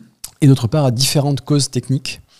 Euh, mais j'ai pas spécialement entendu parler de, de problèmes de gouvernance euh, ces dernières années. Alors du coup, euh, euh, les, les riverains de- du centre spatial guyan- guyanais vont pouvoir dormir tranquille pendant quelques temps là? Bah, effectivement, le, le- les- le nombre de lancements prévus dans les, les mois et les années qui viennent est, est très restreint. On a eu seulement 5 lancements en 2022, Mhm. 3 pour Ariane 5 et 2 pour Vega. Et euh, en 2023, on a deux lancements seulement prévus pour euh, Ariane 5. Les deux derniers d'Ariane Les 5. deux dernières Ariane 5, C'est ça, ouais. dont, dont l'extraordinaire mission JUICE, euh, donc une mission scientifique, mission d'exploration, pardon, mission d'exploration, pour envoyer une sonde vers les lunes glacées de Jupiter. Mhm. Donc ça, c'est prévu pour le mois d'avril. Euh, alors Vega, bah, euh, Vega est en suspens. Il faut préciser pour, pour Jean qui ne connaît pas bien que euh, Juice, la mission de Juice n'est pas du tout euh, en rapport avec euh, le groupe de chanteurs les Beatles. Merci. Je l'ai pas là. ah oui. Pardon, je m'en étouffe. Encore dans le chat, si vous avez suivi, faites-nous signe, sinon on vous explique. Ah non, alors c'est pas drôle quand il faut expliquer un calembour, Faut pas. Faut pas. c'est qu'il est pas bon. Euh, oui, ok, oui, ça y est. euh, Run to the sky, ok, je l'ai. Un calembour à remettre dans l'ordre. C'est mieux quand c'est chanté, effectivement. Mais chanter sur le chat, c'est fort, c'est très très fort. Et pourquoi ce nom de Juice? Euh, C'est un acronyme comme, Ah, euh, comme souvent. Alors c'est Jupiter Icy Moon Exploration. Donc l'exploration des lunes glacées de Jupiter. Ça me convient comme explication. J'espère que j'ai rien, j'espère que j'ai rien oublié dans, dans l'acronyme. Ils sont forts, ces. Euh, et donc, donc voilà, je parlais des, des retards euh, techniques d'Ariane 6. Euh, alors je voulais juste en, en citer un. Euh, je, re- je regarde l'heure parce que je veux pas trop. Ah, bon, je vais, je vais faire vite alors. Oui, parce que Euh, ça va bientôt être l'heure d'aller manger. ouais. Ouais. Enfin, On a déjà raté le jeu des 1000 euros. Euh, donc, euh, s'impatiente. faut Ah, je- boue Tu boues, non, mais Pourquoi ils m'ont fait venir alors que Ouais. j'ai même pas le droit de parler Dans les causes techniques, bon, bah, je vais juste résumer. Il y avait ce qu'on appelle les bras cryogéniques. Alors, les bras cryogéniques, ce sont euh, les bras qu'on voit euh, entourer en quelque sorte la fusée, ou en tout cas se, se connecter à la fusée, euh, au lanceur avant son décollage pour l'alimenter en ergol, c'est-à-dire en carburant. Carburant et comburant. Et ils, s'écartent juste avant le lancement. Alors, on les voit pas sur la photo, mais bon, on peut les imaginer. Mais merci Martin, euh, puisque c'est donc c'est Ariane 6. Je vais revenir sur, euh, sur cette photo euh, dans, dans quelques instants. Donc les, les bras cryogéniques, donc ce sont, c'est en quelque sorte les, pour une voiture, ce seraient les, les pistolets de la pompe à essence euh, qui alimentent le lanceur en carburant d'accord. jusqu'au dernier moment. Mm. Donc ces bras qui s'écartent juste avant le décollage. Et euh, une, conception tout à fait innovante pour Ariane 6 a causé, euh, et et innovante, et je pense qu'il donnera qui portera des fruits euh, de, simplification technique à terme, une fois, une fois Ariane 6 en service, bah, ça a causé quelques retards techniques. Des retards, ça arrive fréquemment dans la conception spatiale euh, et euh, personne ne remet en cause, alors ça vraiment c'est important de le souligner, personne ne remet en cause les compétences des ingénieurs d'Ariane Group et de ses fournisseurs. Ce qui est préoccupant, euh, c'est que les États européens qui se sont mis d'accord pour préférer les lanceurs européens n'en ont plus sous la main. Bah, C'est ça, oui. Et sur le marché de lancement, du lancement des satellites commerciaux, la concurrence, et en particulier SpaceX, a le champ libre. Et là, là, on est dans le privé, là. C'est c'est un, un, un opérateur privé, là. Exactement. Et là, c'est c'est important d'utiliser le mot privé puisque euh, SpaceX, alors qui certes euh, a son actif des nombres croissants de lancements, des nombres impressionnants de lancements. Je, je parlais d'une poignée de lancements euh, depuis Kourou pour 2022-2023. Euh, ben, SpaceX en, est à plus de soi- en a été pardon, a lancé plus de 60 Falcon 9, euh, Falcon 9 en 2022 et envisage, envisage une centaine en 2023. 100, c'est assez extraordinaire. C'était quand même. Ça veut dire un tous les trois jours, hein, à peu près. C'est remarquable. ça. Et euh, donc un lanceur, faut-il le rappeler, semi-réutilisable avec euh, le premier étage, une partie, voilà, une partie du lanceur qui revient se poser, donc qui est, qui est Ils sont réutilisable. tous tirés du même endroit? Euh, les SpaceX, c'est toujours Vandenberg, euh, enfin euh, en Californie. Alors ça, je, honnêtement, je l'ai pas en tête. Ça, Ouais. J'ai pas en tête. Je, je vais dire une bêtise. Tu parlais des riverains de. Kourou qui sont plutôt au calme. Est-ce que euh, les, les riverains de SpaceX commencent à, à se plaindre du bruit Et alors attention, alors sur, sur Starlink, pardon, sur SpaceX, lapsus, sur SpaceX, attention à comparer ce qui est comparable et c'est difficile de savoir ce qui est comparable. Alors bien sûr, les nombres, euh, les, les chiffres euh, évoqués sont, sont très élevés euh, côté SpaceX par rapport au côté Arianespace, mais sur la soixantaine de lancements de 2022, plus de la moitié, donc une grosse trentaine, était fait pour le compte de SpaceX lui-même. C'est-à-dire que la constellation Starlink, Mhm. de, de- de communication, une constellation en orbite basse, a occupé plus de la moitié des lancements de SpaceX en 2022. Euh, donc quand on est son propre client, euh, c'est déjà difficile de comparer avec des gens Mhm. qui n'ont que des clients extérieurs. Et puis, tu parlais d'un opérateur privé. Oui, SpaceX est privé au point que l'opacité euh, la plus totale règne sur ses comptes. Donc on ne sait même pas si SpaceX est rentable. Mhm. On ne sait même pas si la formule réutilisable est rentable. Oui. on peut douter que oui maintenant, mais c'est pas si on n'a pas les chiffres, Mhm. on ne sait pas. On ne sait pas. Alors, on va rassurer euh, Thierry, euh, 97 euh, 232. Euh, oui, oui, on est, on est relax hein, malgré les, malgré les, malgré apparences. Et, et non, alors effectivement, passer le bac, c'est pas un bon souvenir. Et puis alors surtout, c'est un souvenir, euh, je dirais, lointain, très très Parle lointain. Pour toi. Oui, bah, C'était hier. donc, euh, donc là, on se relâche. Et puis on va bientôt se relâcher parce qu'on va bientôt euh, faire appel à, à notre, euh, notre invité. Un ami. Mais on n'a on n'a pas tout à fait fini, hein, Thierry. Un mot de conclusion, euh, effectivement, j'entends le Ah, réalisateur. Thierry, qui a- nous a mis la- un sacré dossier, Thierry là. 97 232 nous a mis la pression là. Ouais, mais Oui, alors euh, faut- il faut placer ce- ces, ces problèmes de, de mise au point dans, dans un contexte plutôt favorable pour l'espace européen. C'est-à-dire que d'une part, l'Agence spatiale européenne voit ses budgets augmenter. Euh, C'était le cas notamment il y a un peu plus d'un mois à la conférence ministérielle de fin 2022. Mhm. Euh, donc soutien renouvelé et accru de ses États membres. Et d'autre part, l'Union européenne, qui est une organisation distincte, je vais pas entrer dans ce détail, mais Oui, non, une non. organisation distincte de l'ESA, augmente ses budgets spatiaux avec notamment un projet de constellation Internet euh, et communication sécurisée. Alors on peut faire confiance aux ingénieurs européens. On Mhm. peut aussi s'attendre à deux, trois années difficiles à passer, sans Ah, doute, oui, pour euh, les lanceurs européens. D'accord, ok. et ça commence. Une, der- une der- une dernière question peut-être? Oui, oui, oui. euh, J'adore les questions. allez, la, la- la dernière, la dernière colle là. On parle de micro, euh, micro lanceurs. euh, c'est quoi ça? Alors les micro-lanceurs, ce sont des fusées plus petites que Vega ou Vega C, qui s'adressent, comme un taxi s'adresserait euh, à un client unique, qui s'adresse à des petits satellites euh, qui, euh, qui, ne trouveraient, trouveraient pas leur place, pour qui les lanceurs actuels seraient trop, euh, gros, tout simplement.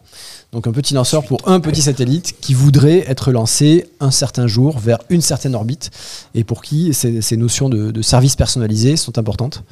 Et donc il y a un grand nombre de projets de micro-lanceurs, dont certains européens. On peut tout à fait imaginer qu'un jour, un ou deux micro-lanceurs trouvent leur place dans le portefeuille de service, dans l'offre de service d'Ariane Espace, et qu'on voit, c'est même en projet, un projet avancé, euh, un de ces micro-lanceurs là, décoller depuis Kourou, et là on parle d'une centaine de kilos, 100, 150 jusqu'à 500 kilos grand maximum, sous la coiffe de ces micro-lanceurs. Eh bien, merci Thierry, on sait tout. Merci pour votre Bon, attention. alors pour maintenant, votre maintenant, patience. maintenant. Merci pour votre patience. velu. Fred, on va te poser Ouais. des questions, on va voir si tu as suivi. Vas-y. Euh, oui, alors on peut y aller. Euh, De toute façon, j'étais très très doué pour euh, éluder les, les questions quand je passais le bac il n'y a pas si longtemps que ça. Bon, bah merci, merci Thierry. Avec plaisir. Et donc, euh, je vais avoir le plaisir de passer les commandes à mon voisin Frédéric pour la rubrique sur le jump site. On appelle donc euh, Jean Barbeau euh, sur le plateau de Jump Site pour une raison toute simple. vous l'avez peut-être vu en kiosque. le magazine Le Fanat de l'aviation célèbre les 40 ans de collaboration de Jean à sa ligne éditoriale. 40 ans de succès. Oh bah, de triomphe, de jeux de mots assassins, de dessins hallucinants. Et donc, euh, comme le FANA, euh, cher à, nous tous, euh, institution très, très comment dire, précieuse, euh, faisait un numéro spécial autour de tes dessins et euh, auquel tu as contribué. On va expliquer en détail, en détail euh, comment ça s'est fait. on a donc décidé de, t'inviter sur le plateau et Gilles m'a demandé de faire un portrait de l'invité. C'est vrai, il a osé. Il a osé. C'est une aberration, parce que tout le monde sait que je ne sais pas dessiner, donc faire un portrait, c'est impossible. voilà, il faut être très clair. Une patate. Voilà, donc, euh, ouais. Alors bon, ce matin dans le train, euh, je me suis dit, bon, on va essayer d'écrire quelque chose. Alors, c'est un ah exercice. Oui, ah oui, donc tu, tu avais pris. Euh, tu avais ah, pris, ah, je l'ai fait très sérieusement. Oui, oui, oui. C'est un exercice, c'est la première fois que je fais ça. C'est sans filet, c'est écrit ce matin. Ça va peut-être durer deux, deux minutes, deux, trois minutes, pas plus. Je suis obligé de lire parce que je ne retiens pas. Enfin, j'ai pas. Puis, puis c'est le track. Il y a le track aussi énormément. Donc, euh, Quel talent Let's go. Je vais vous lire ce que j'ai écrit ce matin dans le train et puis on va voir si ça passe ou pas. Euh, oui. Il était une fois une ribambelle de gamins fascinés devant leur écran de télé tous les soirs sur FR3, juste avant le 20h, alors que sonnait une réinterprétation de la toccata de Jean-Sébastien Bach, le générique du dessin animé posait le sujet. L'histoire de l'humanité, de l'ère préhistorique à un improbable et glaçant futur. Au générique, Albert Barillet et Jean Barbeau. Il était une fois l'homme posait alors, posait alors, nous sommes au début des années 80, une nouvelle vision de la télévision intelligente, éducative et vulgarisatrice. Il fallait de profondes qualités pour faire de ce dessin animé, à la technique d'animation sommaire, un moment culte pour désormais plusieurs générations de gamins et donc leurs parents. Ça passait par des personnages bien campés et reconnaissables entre mille. Le teigneux, la hurie, le gentil, le balèze et surtout le génie, Maestro. Il fallait aussi la voix de Roger Carrel pour personnaliser tout ça. Quelle réussite Et derrière ces personnages inoubliables, quelques coups de crayon de notre invité. C'était une rencontre, donc avec Albert Barillet, ce fut donc une carrière. Mais nous allons longuement en parler. Il n'y a pas eu que l'animation. Et ce qui vaut à Jean de se retrouver sur le plateau de Jumpstreet aujourd'hui, c'est sa passion pour l'aviation.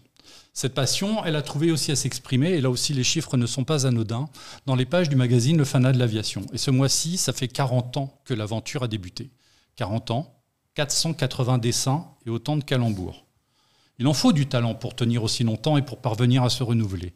Il en faut du talent pour me faire hurler de rire lorsque j'ai découvert ce fameux Lec, pilote de Sukhoi 7. Il en faut du talent pour me rappeler que pour un saut en hauteur, l'essentiel est de bien prendre son élan, celui-là, si vous ne l'avez pas, bah, il faudra vous procurer le dessin. oui. Et il en faut du talent pour nous parler de ce Fokker DR1 perdu dans la brume du côté des Yvelines. C'est peut-être aussi pour ça que c'est si difficile de faire le portrait de ce dessinateur. Un réquisitoire aurait sans doute été plus pertinent. Bonjour ma colère, salut ma hargne, mon courou coucou. J'ai toujours rêvé de le dire à un micro. Et par, ça y est, c'est fait. On me demande bien pourquoi. On n'en est pas loin, parce que dommage collatéral de ces 40 ans de dessin, c'est le goût du calembour qui a été infligé à certains et à ce titre, je me pose comme victime. Le courroux coucou fait aussi référence au spatial. Donc que fais-tu victime Que fais-tu victime? Tu as une pièce à conviction? Qu'est-ce qui va nous sortir? Jérôme n'est pas là. Jérôme Bonnard n'est pas là. et celui-là, je lui dédie. Et c'est typiquement le genre de choses que j'aurais pas pu inventer tout seul si j'avais pas eu un maître à penser euh, pas tout à fait, euh, comment dire, normal. Ce jeu de mots-là, celui-là, si vous l'avez, c'est que vous faites partie des gens qui commencent à lire Le fanat de l'aviation par la dernière page. Donc au chat, celui-là, c'est un jeu de mots. Si vous l'avez. Alors, est-ce qu'autour du plateau, on peut se risquer euh, Alors attendez, alors déjà l'avion, alors, euh, alors, le fromage, je crois que c'est une tome. C'est une tome. Ah d'accord. Et la- l'avion, c'est quoi? C'est un Crusader? C'est un Ouais, un Crusader. Alors, Moi, en termes d'humour, je peux pas faire mieux. hein. Je suis désolé. ça, La tome, la tome de voilà, c'est voilà, c'est de sa euh, faute. 40 ans de Colombourg dans le Fana, voilà ce que ça Allez, allez, La tome marine. le, le- le la- chat, là, le chat, là, venez à le notre chat, secours vous parce l'avez que ou pas nous, nous, on est largués là. Hein. Tome 4, on n'est pas loin. Tome 4. Juste se rappeler que Jérôme Bonnard, qui euh, a- anime l'émission. Tom Cruise. Ah, Tom ah, Cruise. ah, on a Tom un Cruise, gagnant. bravo. Tom Cruise. Voilà, C'est- l'indice Jérôme. voilà, Ah, ça y est, d'accord. On a réussi à parler de Tom Cruise. La tome- La tome et le cruise. ça, Voilà. c'est- Et en, en plus, pour- et en plus, ça a voyagé par TGV. Vous vous rendez compte hein Énorme, je vais pas m'en remettre. Voilà, La tome et le Cruise, voilà. Quand tu ouvres le Fana, quand tu ouvres la, rubrique maquette, Mm. des fois, bah, ça fait cet effet-là. tu sais pas d'où ça vient, Mm. tu sais pas pourquoi, mais c'est là. Et, tu, Alors, et ça t'arrache un sourire. Donc, de portrait, enfin, pas- enfin, il n'en est pas question. De toute façon, je ne sais pas dessiner, je l'ai déjà dit. Par contre, on ne va pas te soumettre à la question, mais on va tâcher avec nos questions de te permettre de te raconter et de dire il était une fois Jean Barbeau. Merveilleux. bravo. Joli. Merci Bravo. Frédéric. Voilà. Merci Fred. Eh bien, on te redemandera un portrait. Hein. Je tu seras, tu seras, attention. tu seras peut-être pas tout le temps aussi bien inspiré. hein. Et tu, et boucles en plus euh, sur le, le sujet du dessin du Fana. Donc, euh, Voilà, exactement. Vraiment, c'est une merveille euh, ouais. Ouais, de c'est lamentable. Non, non, non, non, non. J'en ai Non, pour non. 10 ans en zapping avec cette histoire. voilà, j'ai ruiné ma carrière. Merci Jean. pour ça qu'un réquisitoire aurait été. Bon, soyons un peu plus sérieux. Enfin, quoi que, c'est, on n'est que dans la caricature, on est quand. on dans n'est pas obligé d'être sérieux. On hein. n'est pas obligé d'être sérieux. pas. Ceci dit, 40 ans de collaboration avec un magazine, c'est pas anodin. Moi, euh, 40 ans du FANA, ce sera en 2052. Je suis pas sûr d'être. euh, Enfin, je serais peut-être en en- dans un état liquide à ce moment-là. Dé- Déjà, un magazine qui survit pendant je- 40 ans euh, ou qui vit pendant 40 ans, c'est pas si évident. C'est ça. Et puis un, un collaborateur qui continue pendant 40 ans avec, dans le même magazine, ça veut dire qu'il y a une entente aussi avec les rédacteurs en chef. Tu as de la chance avec le FANA, tu en as connu 3, 2, Mm, Ouais, deux, Deux. on peut dire, oui. Michel Bénichou, Alexis Oui. Rocher, pour, Mhm. pour les citer. Oui. tu es arrivé au, au FANA comment? Comment ça commence cette histoire? Euh, Tu es, jeune dessinateur, tu commences à travailler, donc on, on va en parler un peu plus tard sur, Mhm. euh, dans l'animation, mais bon, tu es un passionné d'aviation? Euh, oui, enfin, j'ai démarré dans l'intérêt des avions, il est venu par les maquettes, en fait. Donc, euh, dans, un premier temps, euh, les, maquettes, euh, je pensais même pas qu'il fallait user de documentation pour en faire. Donc, j'assemblais ça avec mes petits doigts pleins de colle et, il fallait que ce soit terminé dans la matinée en général ou dans l'après-midi. Et c'est vrai que je ne me posais pas la question de faire une référence précise à, à, un- à une photo ou quoi que ce soit. Pour moi, je suivais le plan et puis, puis c'était bouclé, quoi, en fait. Donc tu fais des maquettes, mais là on est dans, à, à quel moment de ta carrière là? T'es un, un, Oh, là, un jeune ado non, euh, c'est même pas ma carrière, c'est euh, entre 10 ans et, et ça. 13-14 ans, quoi. en Précoce. fait. donc tu, as- tu as deux, deux Voilà. passions en fait. Tu fais bon, tu t'intéresses à l'aviation, tu, tu Bon, en fait, avec, avec un copain, tout bêtement, euh, je suis allé euh, jouer euh, chez lui. euh, son père montait des maquettes et lui aussi. Et puis, je me suis dit, tiens, ça a l'air sympa. Après, dans l'après-midi, on en détruisait une partie en faisant des attaques d'aérodrome. Voilà. et puis, j'ai mis le doigt là-dedans, quoi. D'accord. Et, après, en fait, dans un deuxième temps, euh, je me suis plus intéressé à tout ce qui était euh, illustration, choses comme ça. J'ai commencé à dessiner un peu plus sérieusement. Et puis, sans, aucun doute, euh, je, prenais, en fait, j'a- j'avais lu deux bouquins de Klaus Sterman. Alors, le, Grand Cirque, c'était un, truc qui me paraissait un peu trop, soit trop technique, soit historique. Mais sinon, il y avait un deuxième bouquin qui s'appelait Feu du ciel et avec des histoires courtes, euh, super bien écrites. Enfin, on était vraiment dans, dans le siège du pilote et, et on vivait la, mission. À chaque fois, c'était un théâtre d'opération euh, différent, quoi. Donc euh, ça, ça m'a assez passionné et j'ai commencé à, dessiner, de, je ne sais même pas si on peut appeler ça des bandes dessinées, mais c'était euh, illustrer l'histoire au fur et à mesure comme ça sur un cahier. Quoi. Donc ton, ton intérêt euh, est double et, euh, et se fait en même temps, c'est-à-dire euh, un intérêt pour le dessin, un intérêt pour les avions, tout Mhm. ça se conjugue. Ouais. Bon, derrière tu fais une école de, de dessinateur. Ouais, parce qu'en fait, c'était juste un, dessin assez spontané, mais sans euh, notion d'anatomie, de, perspective et tout ça. Donc tu dessinais, tu t'inscris dans cette école pour justement perfectionner ton dessin, mm. et tu as déjà donc l'optique de vivre de ton, de ton coup de crayon finalement bah, Non seulement perfectionner mon dessin, mais aussi avoir un débouché euh, professionnel. Et puis euh, mes parents, il faut, faut, dire que ça leur faisait sans doute un peu peur que, que j'ai envie de me lancer à la fois dans la bande dessiné, même pas le dessin animé, parce que pour moi, ça se faisait pas en France. Où il y avait quelques pionniers comme, euh, comme Paul Grimaud ou Jean Image, euh, des, des gens euh, qui ah oui, tu avais, tu avais, de belles références là. Oui, oui, oui, sans doute. Bon, c'était c'était pas ce qui me plaisait le plus en hmm. dessin animé. Je crois que j'étais plus quand j'ai découvert Tex Avery, j'étais euh, comme un fou, quoi. Euh, c'était, ça transgressait tous les interdits que, que Disney avait, avait posés ou tout au moins suggérés, quoi. Donc, je comprends l'inquiétude aussi de tes parents, puisque euh, par hasard, je suis tombé sur une interview de Goscinny mhm. à la télé l'autre jour où il disait Je fais pas un métier normal, je raconte des histoires, je fais des BD, j'ai du mal à expliquer mon métier. Mhm. Effectivement, quand on se lance dans ce genre de carrière, au début, c'est expliquer aux gens Je vais dessiner. Hmm. il faut un cadre. Mais dans, dans, les années 70, en fait, la, pub, c'était un milieu assez florissant. Quoi. Et, et donc, euh, mes parents, ça les rassurait de, de savoir que j'allais bosser dans la publicité, faire des, des, illustrations, alors belles ou pas, je ne sais pas, euh, peut-être des petits personnages rigolos à mettre sur des publicités. Mais ça, ça les rassurait plutôt. Et donc, tu continues à t'intéresser à l'aviation et tu, euh, un jour, tu vas sonner à la porte du FANA bah, en fait, je découvre l'aviation en rencontrant un, autre copain qui était dans cette même école, qui bizarrement était né à Cholet lui aussi. On ne s'était pas croisé dans, cette ville-là. Ce, euh, copain euh, s'appelle Manchu, enfin Philippe Boucher. Et on commence à discuter euh, avion, maquette, et, c'est lui qui m'a fait plonger dans les maquettes en fait. Et là, je me suis dit, bon, il y, avait quelques magazines de, de maquettes, de maquettisme. Mais euh, j'ai assez vite, j'ai éprouvé le besoin d'avoir accès à une documentation un, peu plus sérieuse. Quoi. Et c'est là que j'ai découvert le, le, FANA, je crois que c'était le numéro 50, le premier que j'ai acheté. Donc ça faisait déjà un, petit moment que le, magazine existait. Et là, on est au 638. Bah ouais. Ça nous rajeunit. Mais alors, il y a longtemps. le premier contact, il se passe pas forcément très bien si je me souviens bien. Alors, la première fois où j'ai eu envie, en fait, de. Je me suis dit, pourquoi pas, j'aime bien ce magazine, pourquoi pas leur proposer un, dessin. Et puis, euh, je crois que j'avais vu euh, qu'il y avait euh, peut-être quelques possibilités où je m'étais dit, pourquoi pas faire une caricature d'avion.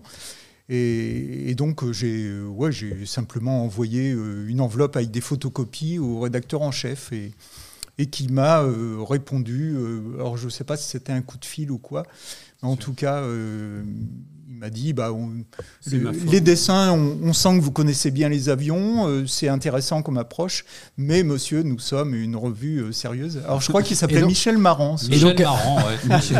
Michel, Marant. de toute façon, le FANA a connu très peu de, ah bah, oui, oui, Michel, Roux. Michel Marant était très Robert Roux, Michel Bénichou, donc vous êtes un Michel, vous savez. Non, non, mais c'était Robert Roux. Robert Roux. Et il y a eu euh, Francis Bergès aussi, très très peu de temps, euh, oui. quelques numéros. Mm. Exact. Il a été rédacteur en chef Oui, il a été rédacteur en chef. Ça n'a quelques Bergès, euh, le dessinateur de Bug Danny, entre autres de Beagle.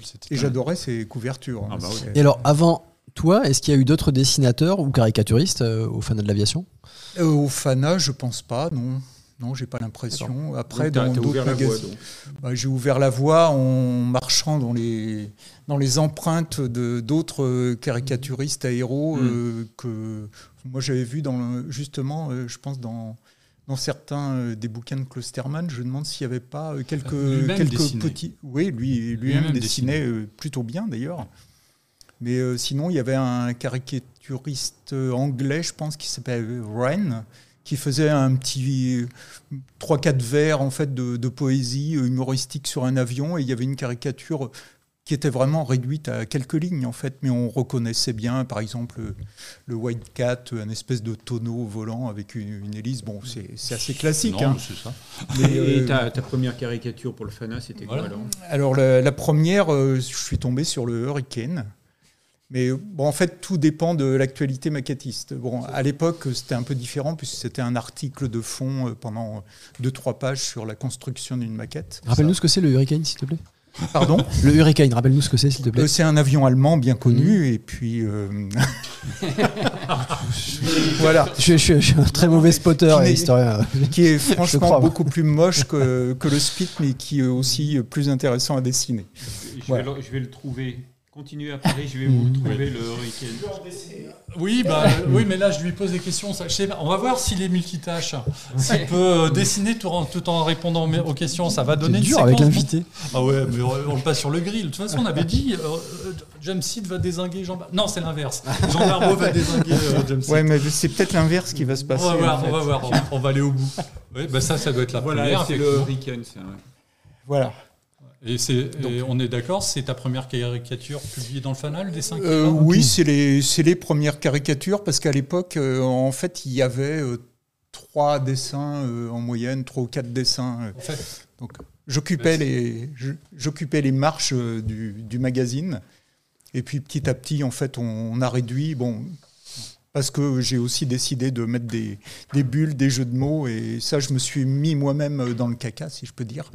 Parce qu'au départ, donc, tu as juste une caricature, et puis finalement, avec le temps, tu agrémentes ça d'un calembour douteux, plus ou moins douteux. Oui, bah, pourquoi douteux pourquoi bah, si, c'est forcément douteux, bon. sinon c'est pas drôle. on n'est pas dans... Enfin, si, il y en a, c'était d'une colossale finesse quand même, mais il y en a d'autres, c'est un peu plus euh, convenu.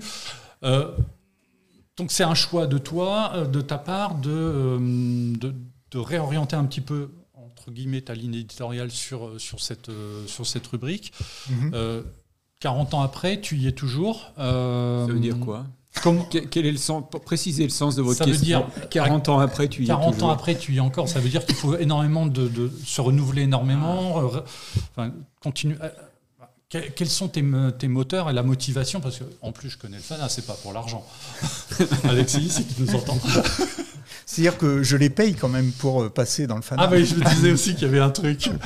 Ça pouvait pas durer aussi longtemps, c'est pas possible. Donc euh, c'est pas pour l'argent, c'est euh, bah, un exercice auquel tu comme, comme chantait euh, Herbert Léonard, c'est pour le plaisir. Herbert Léonard, grand connaisseur de l'aviation soviétique voilà. et auteur d'ouvrages remarquables. On le salue en passant. Oui, je préférerais d'ailleurs qu'il s'en tienne à ce domaine. Bon, ça, c'est un autre problème. Oh, oh. non, mais on avait dit des vannes propres, pas sur Herbert, enfin voyons. Donc, on continue. Tu es. Euh, tu, comment tu arrives à renouveler? Comment tu, comment tu recherches? Comment ça Ces calembours, tout ça, ça vient d'où? C'est. Euh, ah bah ça vient. Tout en train de. Bah, bah, en fait, es dans ton petit Gottlieb illustré tous les jours ou franchement c'est. Euh, non, mais bah, en fait, euh, le, mieux pour trouver une idée, bon, parfois ça peut être de se mettre devant sa, feuille et puis de noter tout ce qui passe par la tête qui a, qui, qui a un rapport avec le, le nom de l'avion ou sa carrière. Mais en fait, le, mieux, c'est quand même d'avoir un peu de temps, de laisser mûrir le truc. Et la plupart du temps, euh, bon, il y a certains qui ont eu des révélations en se brossant les dents ou en se rasant. Et, c'est vrai que ça, m'arrive aussi, euh, en, ne pensant plus au sujet, tout d'un coup, il y a un truc qui fait tilt. Et, bon, ça peut être au, milieu de la nuit, euh, ça, peut être en. T'as un carnet à côté de ta table de nuit pour noter Alors, une idée comme ça au milieu de la nuit Maintenant, non, je le note sur mon téléphone. Mais parce que une ou deux fois, je me suis euh, je, vais, je vais m'en rappeler le lendemain matin. Et, voilà. Donc il faut mieux noter. Le, choix du sujet, c'est toi, c'est Alexis, enfin c'est le rédacteur en chef. Comment ça se passe? Comment ça fonctionne euh, entre vous? Ça fonctionne en fait, euh, ça fonctionne très bien. Ouais, ouais. Je, je, pense que c'est ton meilleur, c'est ton meilleur rédacteur en chef depuis toujours, c'est ça? Ah bah Bien sûr, oui. Enfin, jusque la, la, période précédente où c'était son prédécesseur, bien sûr. Oui, parce que tu as travaillé aussi un petit peu pour Aerobus. Tu n'as pas eu affaire à l'esclavagiste en, chef euh, C'était vraiment des relations très amicales, mais, euh, mais, mais, assez peu fréquentes. Bon. J'ai quand même pu goûter un certain liquide euh, en bouteille. De la fameuse bière au Génépi tu y as goûté aussi D'accord, tu es un membre du club alors. Donc, donc avec euh, le rédacteur en chef du FANA, comment ça fonctionne? Comment ça, ça, passe directement avec le gars qui s'occupe de la, de la rubrique. Alors des, des, gars qui sont occupés de cette rubrique, à mon avis, il y a dû y en avoir trois peut-être. Il y a eu. Il, y a eu il y a eu qui Jean-Christophe Pluvio, mhm. qui nous a quittés il y a déjà un, paquet d'années.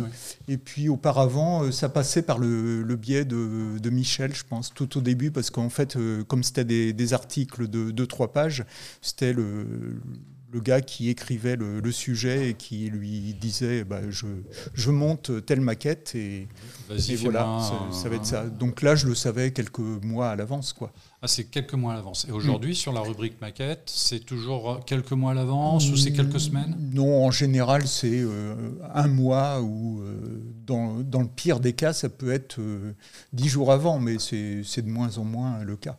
Il te faut au moins dix jours pour pour le dessin, techniquement oh, bah, Techniquement, si euh, j'ai le couteau dans le dos, euh, ça, peut être euh, laissez-moi au moins deux jours, quoi, disons. jours quand même. Et tout de suite, tu as, le détail qui, qui tue, là, qui, qui, te saute aux yeux ou euh, il faut, bah, En général, je, je feuillette euh, de plus en plus sur, euh, sur Internet maintenant. Hein. J'ai une bibliothèque extrêmement bien garnie, mais la plupart du temps, en fait, je cherche des images sur Internet et, et c'est peut-être une erreur parce que parfois, je, je me dis, ah ben, ça, ça, peut être quelques jours après ou quelques, quelques mois après, mais pourquoi j'ai pas feuilleté ce bouquin alors qu'il était à portée de main et, et j'avais l'angle que je cherchais quoi. Et je lisais dans, une des interviews que suivant l'avion, on doit choisir un angle de vue différent pour le dessin, pour mettre en valeur, pour mettre en relief ses particularités. Oui, bah c'est l'équivalent de faire la caricature d'une personne. En fait, on, a, à moins d'avoir la personne en face de soi, l'intérêt de chercher des photos, c'est de choper une expression qui est assez caractéristique et de pouvoir la rendre en dessin. Bon, les avions, au niveau des expressions, c'est plutôt l'angle de vue qui, qui va montrer le plus de détails possible. Donc souvent, ça passe par euh, cinq ou six esquisses euh, sous des angles différents, en se disant, bah, là, je ne vais pas pouvoir euh, montrer les dents de requin, par exemple.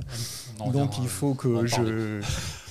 Le plus souvent, c'est un angle de trois quarts face, mais bon, là sur le MiG 17, c'était c'était pas le sujet et je pouvais montrer les, les dents euh, en trois quarts arrière et donc euh, je me suis basé là-dessus. Justement sur les avions, il y en a qui sont plus simples euh, à dessiner que d'autres, plus difficiles. Est-ce qu'il y, a des sujets écueils que tu vas éviter justement parce que l'avion est trop difficile à, caricaturer? Bah, par, exemple le Spit, c'était pas du tout un plaisir au début parce qu'un avion qui est beau, enfin c'est comme les caricaturistes qui dessinent des, stars de cinéma, il y a extrêmement peu de, de caricature de, stars féminines, quoi, en fait, puisque en général, elles ont des, traits euh, qui, sont, qui peuvent s'approcher d'une certaine perfection. Donc après, ça va être déformer un peu euh, la bouche ou rajouter des, dents hein, ou, je ne sais quoi. Mais en tout cas, c'est pas forcément un sujet plus facile. Il faut vraiment qu'il y ait des aspérités sur la silhouette de l'avion. Bon, à l'inverse, quand il, quand il est bardé, euh, quand c'est un avion anglais euh, euh, bourré de, choses plutôt moches, bah, c'est vrai qu'il faut vraiment pousser la, déformation, quoi, en fait. On a l'impression de ne pas assez exploiter le sujet. Si Donc il y a Franck May, que tu connais aussi, qui nous dit le F4 est une saloperie à dessiner. Tu confirmes? Alors le A4, en fait. oui, mais en dessous, il a mis le A4. Alors, je sais pas. Je pense que c'est plutôt le F4. D'accord. Bah, bah, les deux, lequel des deux est le plus difficile finalement? Moi, je trouve qu'ils sont sympas tous les deux à dessiner parce que le, F4, il a, on dirait vraiment qu'il a le, cockpit rentré entre les épaules euh, avec les deux entrées d'air sur les côtés et on peut le pousser à, mort. Ça reste toujours un fantôme, quoi, en fait. Parce que j'en discutais avec, euh, alors je sais plus quel dessinateur de BD, c'était peut-être Julien Lepelletier euh, qui disait que le fantôme était, quand on est dans le trait plus réaliste, était un, un avion extrêmement difficile à dessiner proprement. Ah, il est assez euh, biscornu euh, aussi. Euh, est-ce que du coup, le fait de le faire en caricature permet de, que ce soit plus souple et plus simple à faire? Non, je, enfin, je pense que je pourrais en faire 5 ou 6 dans l'année sans, sans, problème. parce qu'il y a pas mal de, versions différentes, tout un tas de décos pour, pour s'amuser avec, y compris avec tout ce qui peut être pendu en dessous. Donc, voilà, c'est je vais faire le, vas-y, vas-y, vas-y, je vais faire le porte-parole euh, du chat avec deux questions tout à fait intéressantes. Euh, Run to the Sky qui nous demande, qui te demande, est-ce que c'est plus compliqué techniquement de dessiner un avion en respectant ses côtes ou d'en faire la caricature? Ah ben moi j'ai horreur de ça, de faire euh, du dessin réaliste. Donc euh, sans doute parce que c'est ma faiblesse aussi. Hein. J'ai beaucoup transpiré à l'école quand on me demandait de faire soit une nature morte ou du portrait ou du croquis de, personnages réalistes. Parce qu'à chaque fois on me disait oui mais la tête est un peu grosse ou des choses comme ça. Donc non, faire un décor réaliste, c'est quelque chose qui, où je m'ennuie assez rapidement. quoi. D'accord. Et alors euh, Thierry 97 232 mhm. qui demande est-ce que tu t'intéresses aussi aux appareils des clubs et surtout aux ULM Il verrait bien une BD du style Joe Bartim. Alors pour ceux qui connaissent pas, c'est une BD de motard. Joe Bar dans l'univers ULMiste. Ouais, on m'a déjà parlé de, de ça. Euh, les ULM, j'y connais quasiment rien. J'en ai dessiné deux ou trois, dont un qui s'appelle Maestro d'ailleurs. Donc, euh, Il y a eu une bande dessinée qui avait été faite chez Zephyr, justement, Les Ailés, les qui, ouais. qui reprenait justement l'esprit des, des aéroclubs et, mm. sur, le ton de l'humour. Mm. Peut-être pas aussi trash que, que, le Joe Bar Team, mais ils ont fait deux ou trois albums et ça s'est arrêté parce mm. que. Euh, bon, ça n'a pas marché. Euh, voilà. Alors qu'ils avaient un, très bon scénariste, hein, euh, Cazeneuve. Oui.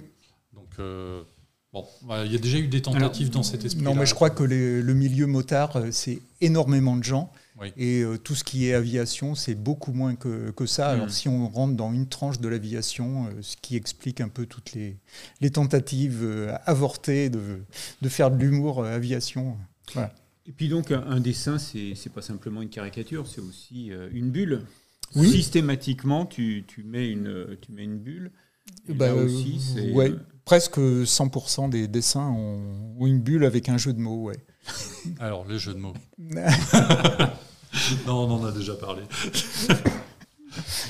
Mais euh, bon, c'est pas, disons, indispensable non plus s'il y a un jeu de mots qui, qui arrive, euh, voire deux ou trois, et eh ben, après, il faut essayer de, de, ciseler, enfin ça fait un peu pompeux de dire ça, mais euh, essayer d'être le plus efficace dans le moins de mots possible. Quoi. Donc euh, parfois, ça passe par diversions différentes et, et en se disant qu'est-ce qui va fonctionner le mieux. Quoi. Justement, dans tes différents dessins, il y en a quelques-uns dont tu es particulièrement fier, où tu te dis là, franchement, je suis allé, j'ai fait, enfin voilà pour toi, c'est les trois ou quatre qu'il faut retenir de, ce que tu as fait dans le FANA? Il bah, y, en a un dont, on me parle assez souvent avec le triplan, là. Ah, le fameux triplan douille. Et en fait, euh, oui, euh, je ne savais même pas que ça existait. En fait, c'était avant les visiteurs aussi.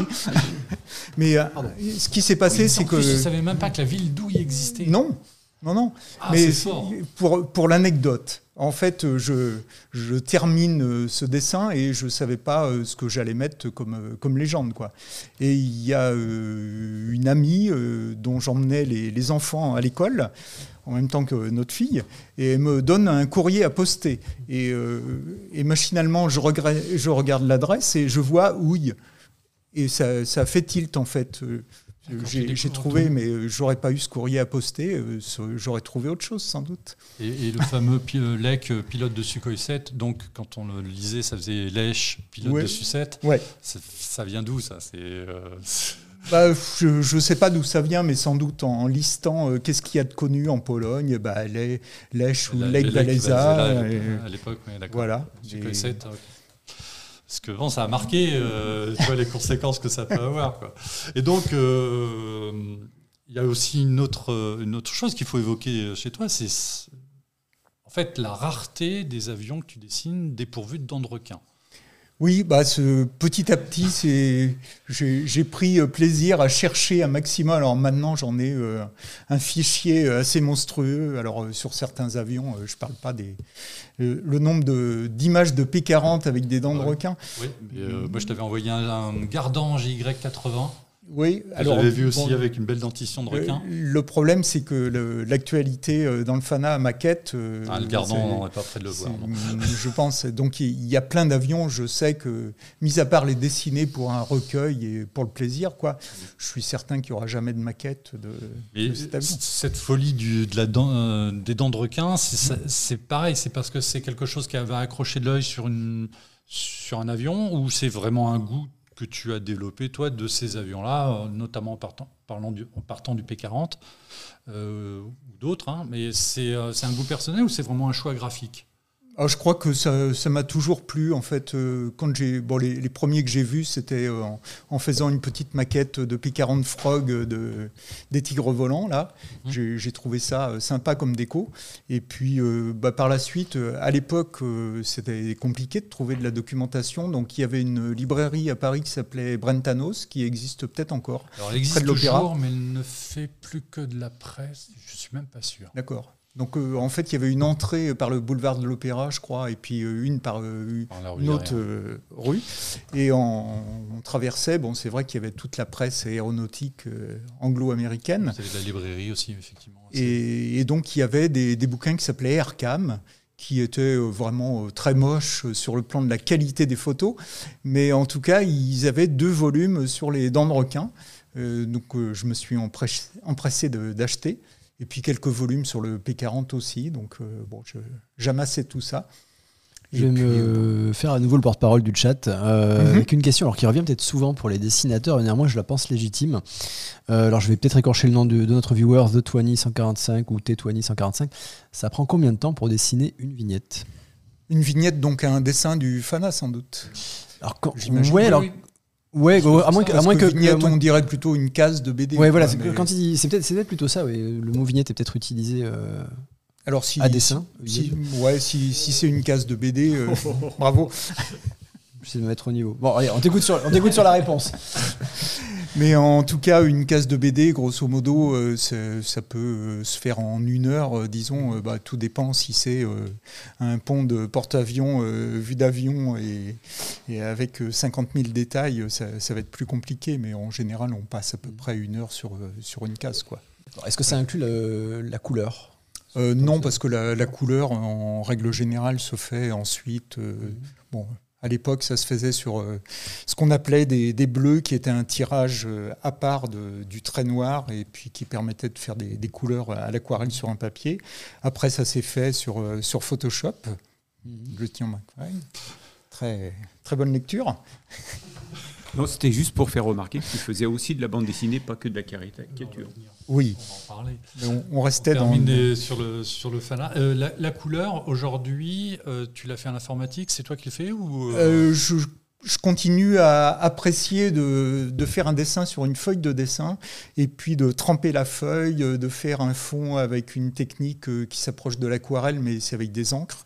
C'est exactement la même chose et puis donc en masquant euh, la silhouette de l'avion. Et puis de temps en temps, je passe ça sur mon Instagram, euh, la, partie euh, tracée noir et blanc. Et puis le, les bulles, je les fais à part, je les rajoute sur Photoshop mais pour, pour le reste, je, suis obligé de masquer la, forme de l'avion, sauf si c'est un, avion euh, complètement noir ou quelque chose comme ça. Mais la plupart du temps, pour la couleur, je balaye mon, ciel avec euh, des, effets de fumée ou des, des choses comme ça. Quoi.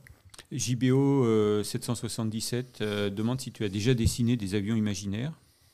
Euh, j'en ai fait quelques-uns, mais non, c'est pas trop, euh, c'est pas forcément mon truc. Ce sera la plupart du temps inspiré par quelque chose. Mhm.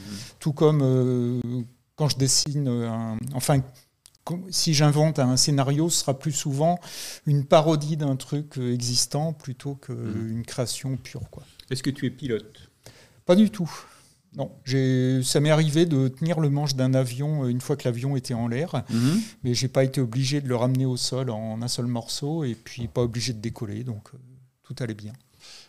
Donc, pour la première fois, en plus de euh, la caricature en fin de en rubrique maquette, sur ce numéro du Fana, tu as fait la couverture, mhm. qui est la signature du magazine depuis, depuis plus de 50 ans. Il y a eu une exception dans l'histoire du Fana où une photo a été publiée en couverture.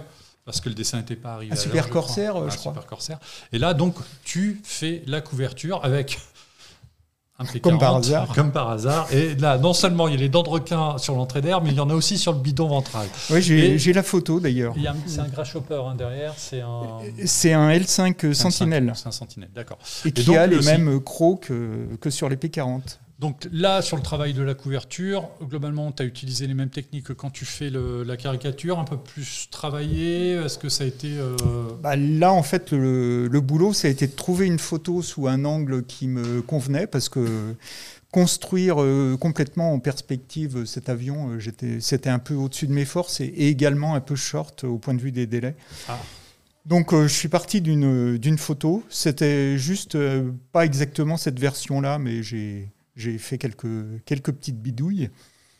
Et puis, je crois que c'était un P40K à l'origine. Donc j'ai reculé un peu l'empennage, j'ai changé la, partie arrière de, de, la verrière là. Et puis après, ça a été principalement bah, un tracé le plus rigoureux possible, quoi.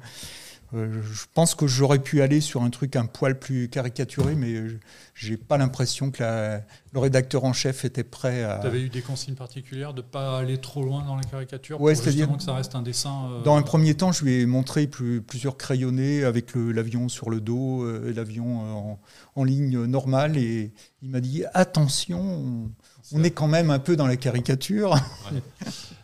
Et en plus de donc du, dessin de couverture, ce qui est quand même Enfin, quand on voit la liste des dessinateurs qui ont fait euh, les couvertures pour le Fana, il y a du. Ouais, je suis en, très bonne compagnie. Hein.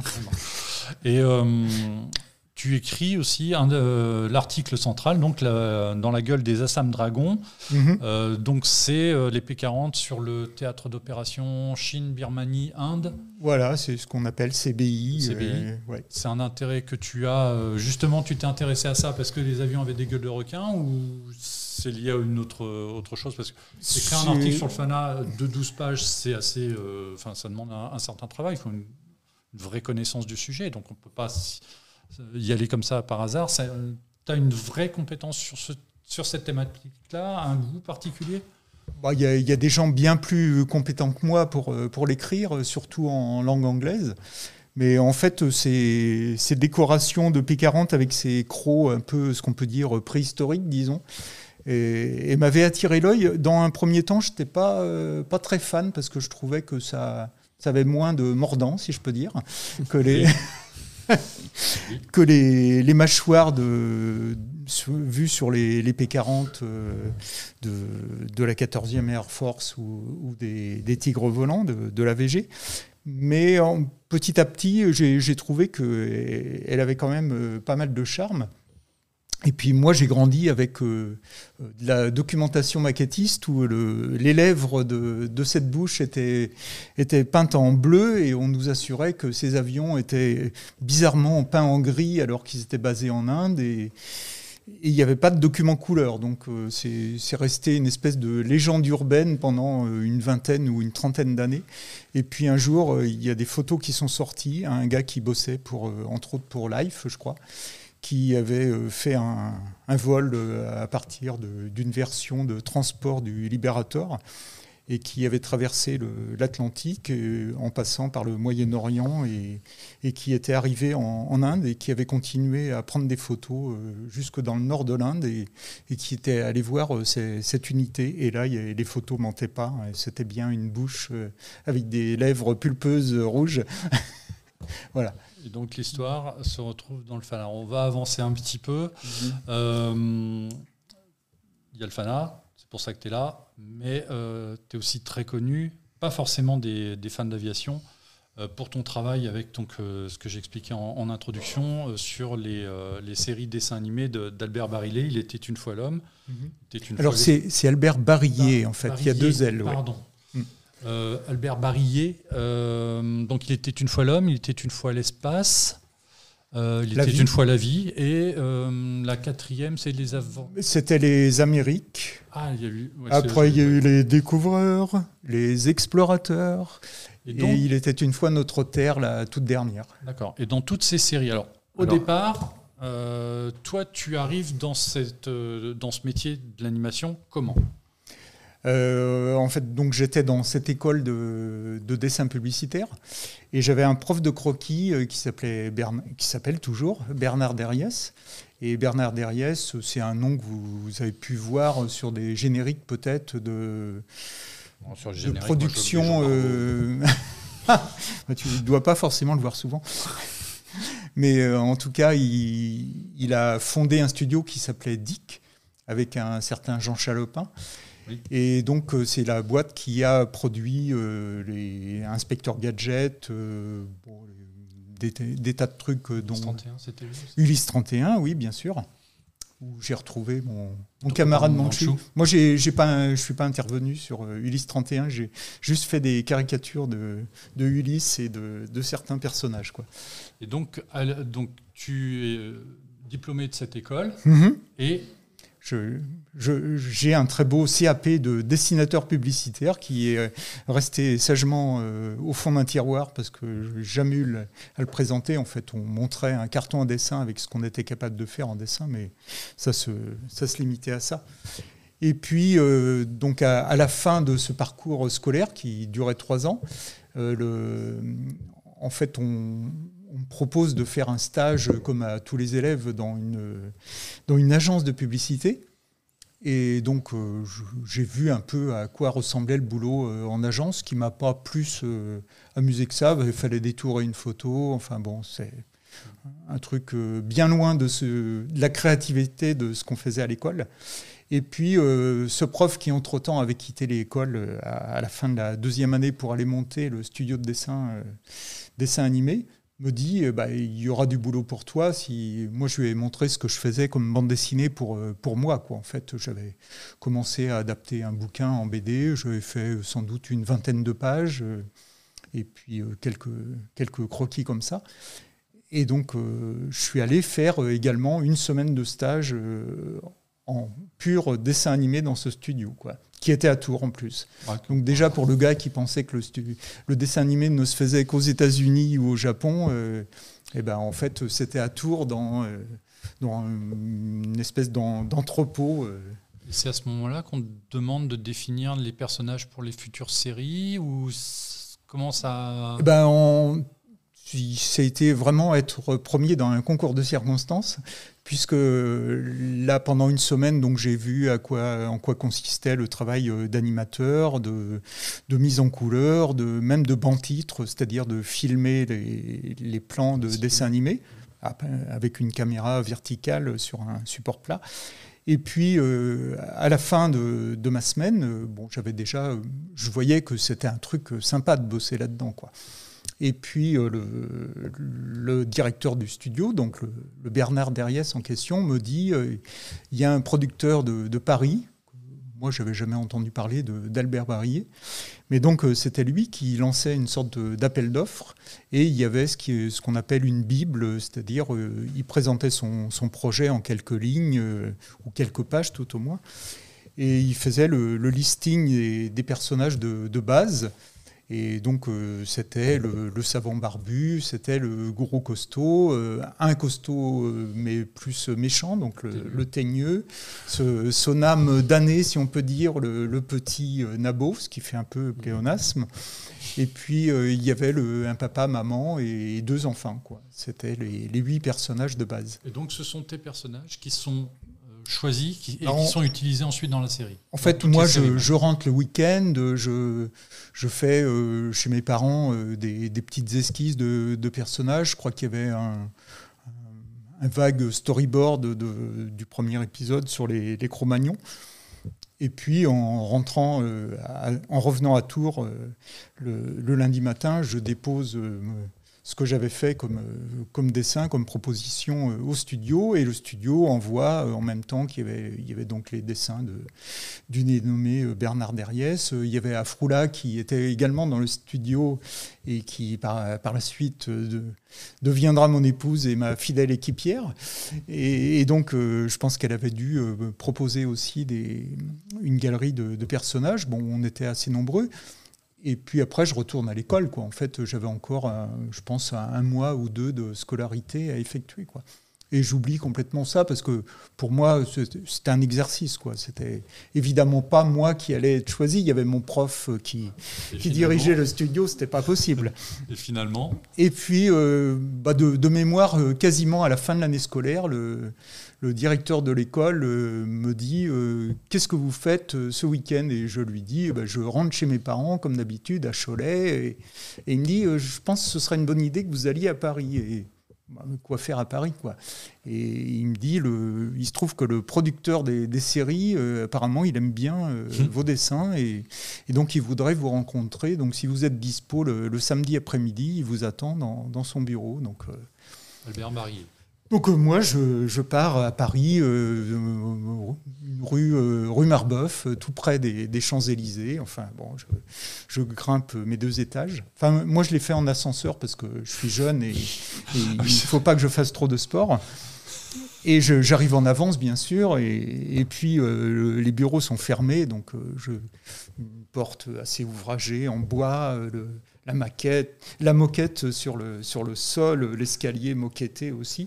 Et tout d'un coup, je vois un homme d'âge déjà respectable qui, qui grimpe les marches 4 à 4, qui s'excuse d'être arrivé après moi, quoi. Et, c'était Albert Barillet. Et puis, il me dit que bah, il aime bien mes dessins et qu'il va falloir modifier des, trucs, mais que ce serait bien euh, si, euh, si on pouvait continuer l'aventure ensemble. Quoi.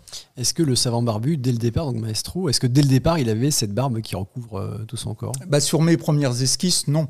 Mhm. Parce que ça fait partie des choses pour moi, les, les, gens barbus que je voyais dans la rue ou sur des photos, ils avaient des, des barbes qui arrivaient au, à mi-torse, mhm. disons.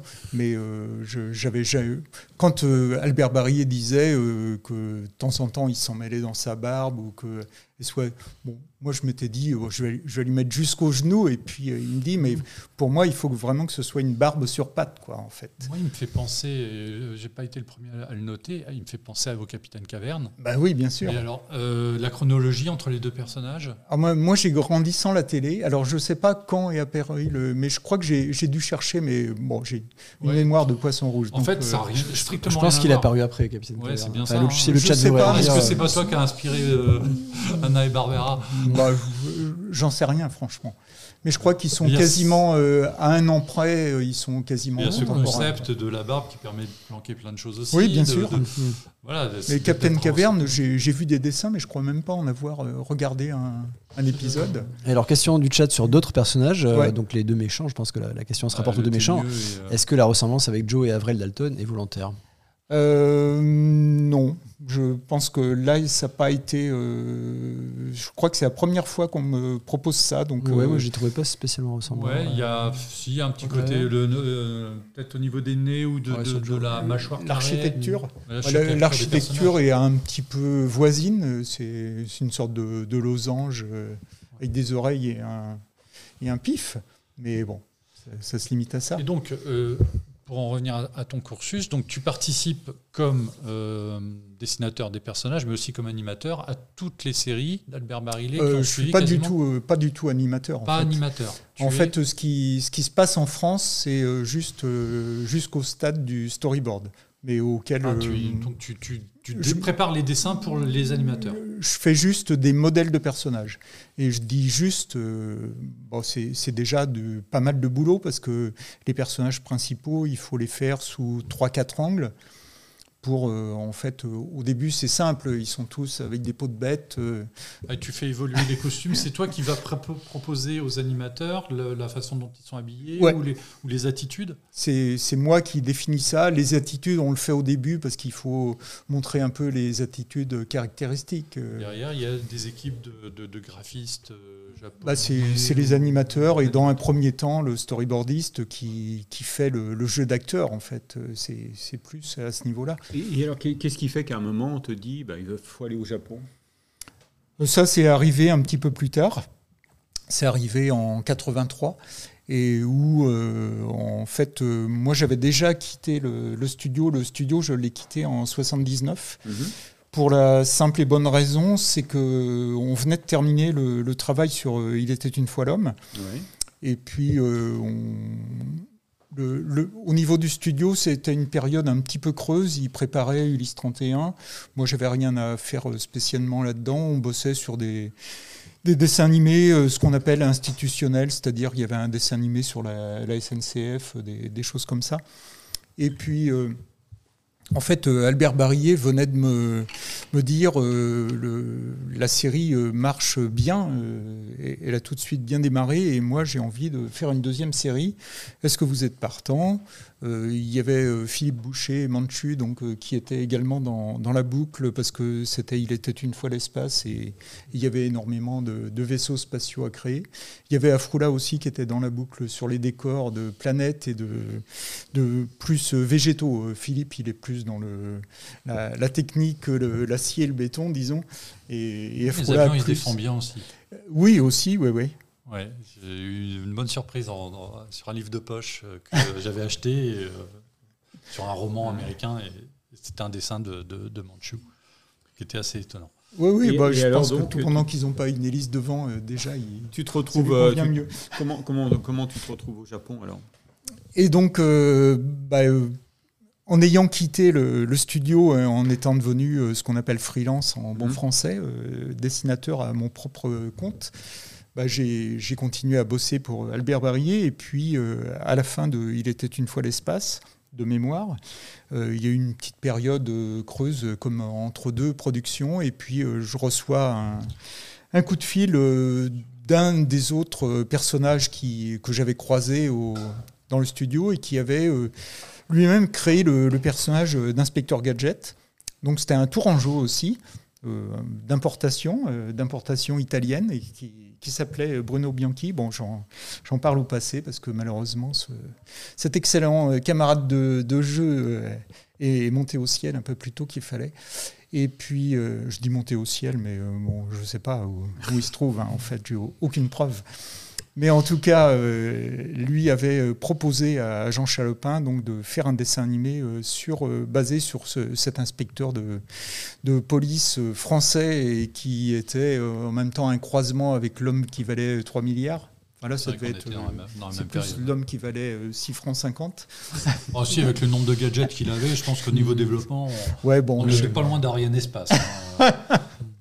Moi, j'espère un peu plus fiable. Ouais marche. Et alors pour, pour Ariane, hein, bien sûr, pas l'inverse. et, donc, euh, on, me dit, est-ce que tu euh, aurais envie de, bosser, euh, faire le même travail que je faisais sur Il était une fois l'homme, mhm. sauf que ça ne concernait pas les, les, personnages principaux qui étaient déjà définis, mais ça concernait tous les personnages secondaires qui pouvaient intervenir au sein d'un épisode. Donc, bah, moi, je suis toujours partant sur les trucs euh, qui, qui, vont changer de, mhm. de l'ordinaire, quoi. Donc, et puis en plus, euh, on me dit euh, ça, ça, va se passer à Tokyo, donc bon, partir à Tokyo, c'était plutôt, plutôt sympathique. Donc, donc me voilà embarqué à, à, dessiner des, des personnages en, ouais, en, allant sur place, quoi, pendant l'équivalent d'un mois ou quelque chose comme ça. Donc, euh, donc une immersion dans la culture japonaise, euh, ça, ça a été ça pour Oui, toi? enfin immersion. Euh, en même temps, on, on, était un groupe de, de quelques deux ou trois Français. Il, y avait également quelques Canadiens, donc on, communiquait en anglais. Et puis sinon, on avait une interprète japonaise qui, qui tout en retenue. Bon, on avait tout le temps, en fait, le, comme le japonais une langue assez gutturale, on avait tout le temps l'impression qu'il y avait une engueulade en cours, alors que c'était pas forcément le cas. Mais, et elle, je pense qu'elle essayait, comme toutes les interprètes, d'arrondir un petit peu les, les angles sur, sur ce qui pouvait se, se, dire. Une question sur l'évolution des techniques. Est-ce que tu voudrais nous donner un, un, point positif que tu as vu dans l'évolution de la technique du dessin? Et un point négatif Je pense euh, au passage, tu m'arrêtes si je dis une bêtise, mais je pense au passage du, crayon à, euh, à l'ordinateur. Ah bah en tout cas, j'avais bien juré que jamais je ne toucherais un ordinateur. Et bon, heureusement que ça n'a pas été gravé dans le marbre. Heureusement, ça n'a pas été dit devant une caméra. Mais en fait, le, tout ce qui est intéressant dans, dans le numérique, c'est de cette espèce de droit à l'erreur. Mmh. Et, et, cette possibilité, euh, bon, euh, moi, ça m'est arrivé de, de, multiples fois d'utiliser un fond euh, de, de, dessin à l'aquarelle et puis pris par le temps de réutiliser ce, ciel en basculant les couleurs dans une ambiance différente ou en faisant un gros plan. Et un, point et un point négatif du travail avec les techniques d'aujourd'hui bah, Le point négatif, c'est le fait de, de, fouiller dans mon carton à dessin et, et de retrouver des vieux dessins où il y a, par exemple, pour le FANA, il y a la bulle qui est dessinée avec les, le lettrage écrit à la main. Mmh. et puis maintenant, parfois, c'est un dessin presque en noir et blanc avec juste des, des valeurs et puis je fais les couleurs par-dessus, je rajoute les cocardes sur Photoshop, tous les chiffres, je les fais plus à la main forcément. Et, et donc, le, quand on me dit j'aimerais bien t'acheter ce dessin, bah, quand je montre l'original, c'est forcément moins motivant la plupart du temps. Quoi. C'est principalement ça, c'est tout le côté virtuel de la mmh. chose.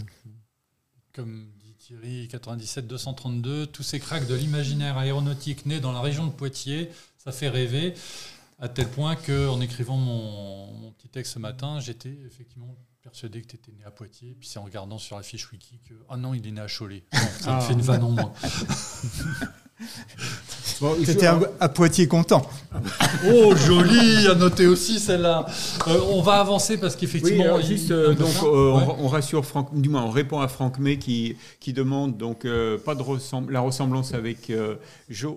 Joe et Avril Dalton étaient le volontaire. On l'a déjà dit ça Oui, on a parlé. oh là là, on a parlé. Pas... Oui, mais c'était au Japon, toi. Voilà, j'étais au Japon. Mais tu n'es pas allé qu'au Japon? Euh, je suis allé aussi euh, toujours pour euh, bosser sur du dessin animé à Los Angeles. D'accord. Et donc ça, ça, a duré combien de temps cet, cet épisode dessin animé international? Je crois que ça s'est fini en ça a duré de 83 à 87 en ce qui me concerne.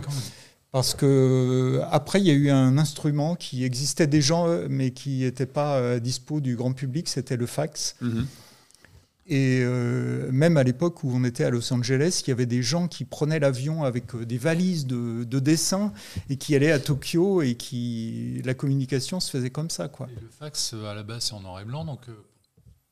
ah bah oui, de toute façon, il y avait des coloristes testés sur place, donc ça posait pas de problème.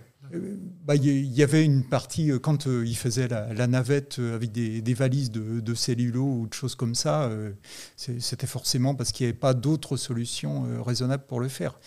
Mais un jour, euh, en fait, euh, Albert Barrier m'a offert un fax pour, euh, je ne sais plus, peut-être à la fin de Il était une fois la vie ou quelque chose comme ça. Et c'est vrai qu'à partir de ce jour-là, je n'ai quasiment plus quitté mon, mon, atelier, quoi, en fait. Et dans ton atelier, tu as eu une autre activité aussi. La sieste? Alors, la sieste. Comme tous les travailleurs indépendants. Ouais, bah oui, de toute façon, en fait, tous les travailleurs indépendants. Tu dors jamais, sauf en cas de nuit blanche. Ouais, euh, tu as fait de la BD aussi, donc tu es à la base de trois séries. Tu as eu le lieutenant McFly. Mmh, trois? Je sais plus. Tu as eu Heureusement que tu es là. Et tu as euh, l'aéroclub euh, de ah, Colibri. Oui, ouais, bah, je ne rentrerai pas ça dans la bande dessinée. Ah, ah dans l'illustration. Dans, l'illustration. je, les ai apportés. Je ne sais pas si Martin va vouloir que je les montre. Hein. Bah, il a intérêt. Ah. Donc Martin, il faut que tu me redonnes la main. Alors on commence par quoi euh, bah, Dans l'ordre chronologique, les lieutenants McFly. Les lieutenant McFly. Alors en avant. Donc là on est au début des années 2000, hein, c'est ça Fin des années 90 euh, Je pense qu'on est en 99, ouais. Voilà. La parution du premier. Et, donc là, c'est quoi l'histoire? C'est des. Hein, c'est du gag en, la plupart du temps en plusieurs pages quand même. C'est des, histoires courtes. Il y a quelques gags en une page. Il y a quelques bouquins dédicacés qui, qui, sont là. bon, on sent que j'étais beaucoup plus appliqué que sur mes dédicaces plus récentes. Mais en tout cas, c'était un, un jour, en fait, j'ai j'avais entendu à la radio que Thierry Kaito, euh, scénariste d'Aqua Blue et puis plein de trucs euh, plus, plus réalistes aussi, mais était un fan d'aviation. Et, et puis euh, je, je l'ai contacté et bon, on a bâti une sorte de, de projet BD. C'était avec l'équipage d'un B-17 et puis, euh, bon, un équipage assez déjanté. J'ai fait quatre pages euh, en noir et blanc. Et le, sujet, enfin, le, sujet, oui, n'a pas trouvé preneur, euh, malheureusement. Donc, bon, c'était un peu le, rêve qui s'écroulait. On me disait que, bon, le, dessin, il y avait peut-être des, choses à, faire plus, un poil plus réaliste en ce qui concernait les personnages c'est dommage parce que c'était une histoire complète en fait, euh, assez humoristique. basé sur les, toute l'histoire avec le KG-200, c'est-à-dire les, les Allemands qui capturaient un, un avion pour le remettre à leur marque. La bande dessinée aéronautique, ça n'a jamais bien marché. En revanche, la, bande euh, dessinée. en humour, tu veux dire Oui, oui. Euh, euh, j'ai dit aéronautique. Oui. Non, c'était humoristique, oui. D'accord. merci, Jean. je suivais. donc, donc oui, je disais, ça n'a jamais, jamais marché. En revanche, la, la bande dessinée hyper réaliste, c'est ah ben, ouais, c'est la référence. On rêve tous d'avoir le même succès, mais c'est vrai que les séries réalistes ont l'air de. Comment, comment, on explique, euh, comment on explique ça, le, le, fait que. Euh, je sais pas, je, je pense qu'il y, y, a beaucoup de lecteurs qui, qui cherchent vraiment à avoir des détails. Euh, enfin, pour moi, c'est pas un outil de documentation, mm. la, la, bande dessinée aéronautique réaliste. Mais malheureusement, moi, on m'a déjà dit, euh, bah, euh, dans les désingueurs, là, vous, il y, y, a un gars dans le poste de mitrailleur, il est en bras de chemise, euh, je voudrais bien le voir, je ne sais plus quelle altitude. oui, c'est vrai.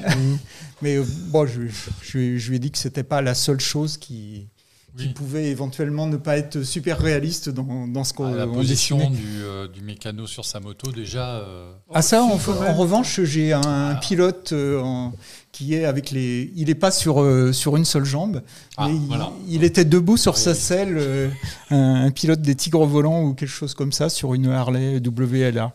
Donc les désingueurs arrivent après, c'est 2010-2013 euh, oui, ça c'était quasiment euh, dix ans après. Donc en fait, l'aventure. Euh, j'étais parti sur Thierry Kaito et ça a été l'occasion ah de, de, travailler avec Fred Duval. Donc on, on s'entendait très bien, mais c'est vrai que le, même sur le troisième, on est parti sur une histoire euh, complète et c'était un régal à faire parce que là, ce qui est sympa, c'est qu'on n'est pas tenu dans un carcan de, de boucler euh, un, gag, par exemple, en une page. C'est super compliqué avec des avions parce que euh, remplir 12, pages, c'est forcément un format assez étriqué pour faire des, avions ou des évolutions comme ça. Donc, euh, bon, l'aventure s'est arrêtée là et par la suite, Hervé Richez, euh, qui, bossait chez Bambou, euh, m'a proposé de, de faire quasiment l'équivalent de Baba Black Sheep. Et, donc, euh, bon, on est parti là-dessus parce que c'était une référence euh, que tout le monde connaissait, quoi. En, fait, les têtes brûlées. Voilà, en, matière de, de, séries aéronautiques à la télé, euh, il y avait, à part Tanguy la Verdure, il y avait que ça, quoi. Ouais, et oui. Donc c'était pratique pour présenter le, dossier aux éditeurs, c'était de leur dire on, on, va faire un truc qui ressemble un peu aux têtes brûlées, mais encore plus humoristique. Et puis donc alors euh, tes, caricatures, ça a été le, point, euh, et c'est toujours, c'est le fil rouge de, ta carrière depuis, depuis 40 bah, ans. On peut dire ça, mais c'est euh, aussi parce que je ne sais faire que ça, quasiment. Ouais. mais et donc, bien.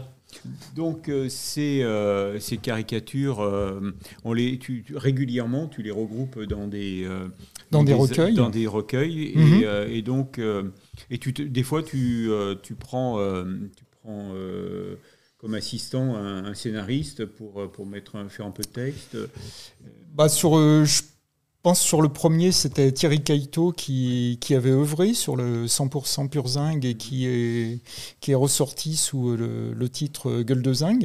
Ouais. Et puis euh, par la suite, euh, bah, je me suis dit que je pouvais faire les, textes moi-même. Donc il y a eu un, volume où je l'ai fait tout seul. Euh, je ne sais plus lequel c'est. Est-ce que c'est les Dents de la guerre, sans doute alors, Les Dents de la guerre, c'est celui-ci. J'avais eu gentiment une préface de Bernard Chabert qui avait fait un super texte très sympa et j'avais été bien content qu'il le fasse, tout comme j'avais eu euh, Stephen Gray qui avait fait un petit mot euh, aussi dans, dans Les Pompiers en zinc. Ouais. Alors, on a un commentaire de Franck May sur euh, l'insuccès relatif des, de la BD humoristique dans l'aéronautique. Franck May qui nous dit Je pense que l'aviation est un milieu assez conservateur et sérieux, en fait. Donc, les histoires de guerre réalistes marchent mieux que les pantalonnades.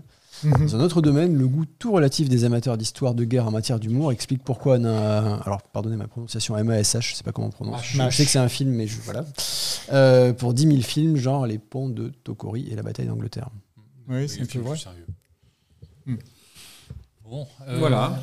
Mais c'est vrai que dans un premier temps, je vois que quelqu'un qui fait référence au Joe Barty, mais on s'était dit, bah, Joe Barty, ça, ça marche du feu de Dieu, et donc, et en plus, ils en ont sorti relativement peu, donc mm on imaginait avoir davantage un boulevard que ça qui s'ouvrait devant nous. Et en fait, le boulevard n'existait pas, c'était plutôt une ruelle, une ruelle sombre il y a quand même eu 4 euh, quatre, euh, compiles de tes dessins au moins, c'est ça? Ah bah les, compiles marchent plutôt bien en mm. fait, euh, comparativement. Le dernier en date, Drôle de Zingue, est à la collaboration d'un certain Franck, mais voilà. Tiens, qui, comme par hasard, a pondu quelques textes. C'est étonnant, ce garçon est partout, c'est bizarre. mais Franck, j'avais beaucoup aimé ses, portraits d'avions à l'occasion des anniversaires qu'il publiait sur son blog. Il publie toujours d'ailleurs, mais je crois qu'il a toujours. moins le temps.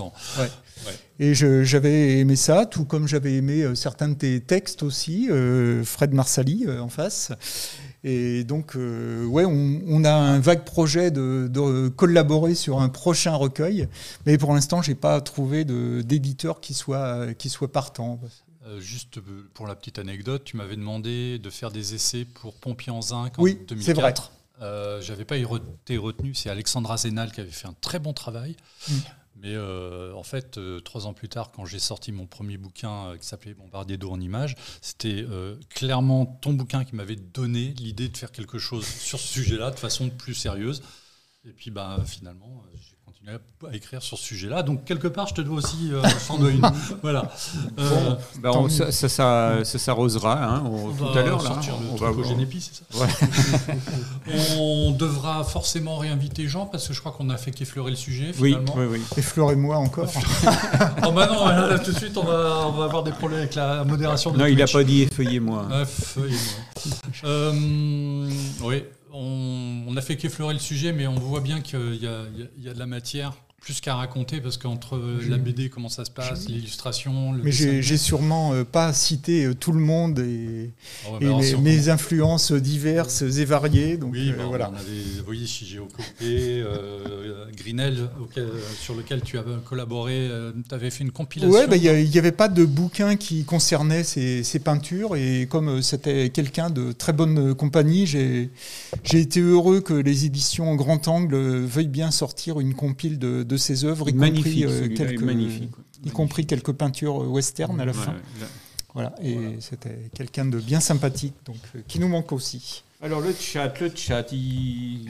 Ah oui, le chat, nous, ça fait un moment que JBO 777 nous réclame un souvenir de Jump Seat. On le garde pour la fin de la rubrique. Est-ce que nous sommes à la fin de la rubrique? Oh, je pense qu'on va... Oui, oui, oui, vu l'heure. il va peut-être falloir qu'on accélère un petit oui, peu. Oui, oui, oui, Allez, Donc pour, pour terminer euh, cet, entretien, Jean, est-ce que tu peux nous euh, donner un souvenir de jump seat, c'est-à-dire est-ce que tu as déjà volé dans un poste de pilotage, mais sur ce strapontin euh, qui est situé juste derrière les pilotes Est-ce que tu as un souvenir comme ça à partager? Alors, euh, je pas l'impression, peut-être euh, au moment où je suis revenu à un moment de, Nouméa, mhm. euh, bon, j'avais eu une, une, sombre aventure lors d'un baptême de plongée qui s'est terminé au CHU de Nouméa après quelques jours de coma, donc un truc un peu mhm. bizarre. Mais en fait, quand j'ai été rapatrié en France, il y a le commandant de bord qui est venu me saluer en me disant qu'il était lecteur du FANA. Mhm. Et que pendant le vol, euh, si j'avais envie de venir euh, faire un tour dans. Alors, donc, euh, je suis allé me faufiler dans le, dans le cockpit une fois qu'on m'ait ouvert les, les portes et, et les accès. Et de, de, mémoire, on devait être au-dessus de l'Alaska ou de la Sibérie, mhm. je ne sais pas quoi, mais c'était un, un, moment un peu privilégié. Alors là, j'ai dû être assis sur le jump seat, mais mhm. autrement, j'ai été assis ouais, dans des postes de pilotage c'était pas forcément des, des jump seats, c'était éventuellement des éjecteurs seats, mhm. mais que je n'ai pas déclenché. Et puis voilà, c'est toujours un bon moment de se retrouver, en tout cas, les, les fesses dans un avion avec euh, quelqu'un de, de, confiance de pro, qui sait euh, quoi faire de, de, cette machine euh, étrange. Et puis, bon, moi, ça m'apporte pas forcément grand-chose de, de prendre les commandes, quoi, en fait.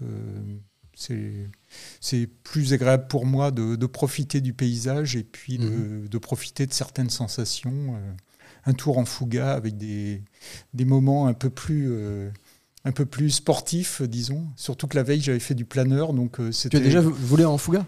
En Fouga, par un, avec un, gars qui en avait un dans une collection privée, quoi, en fait. Voilà. Didier Berger pour, le, pour le, citer.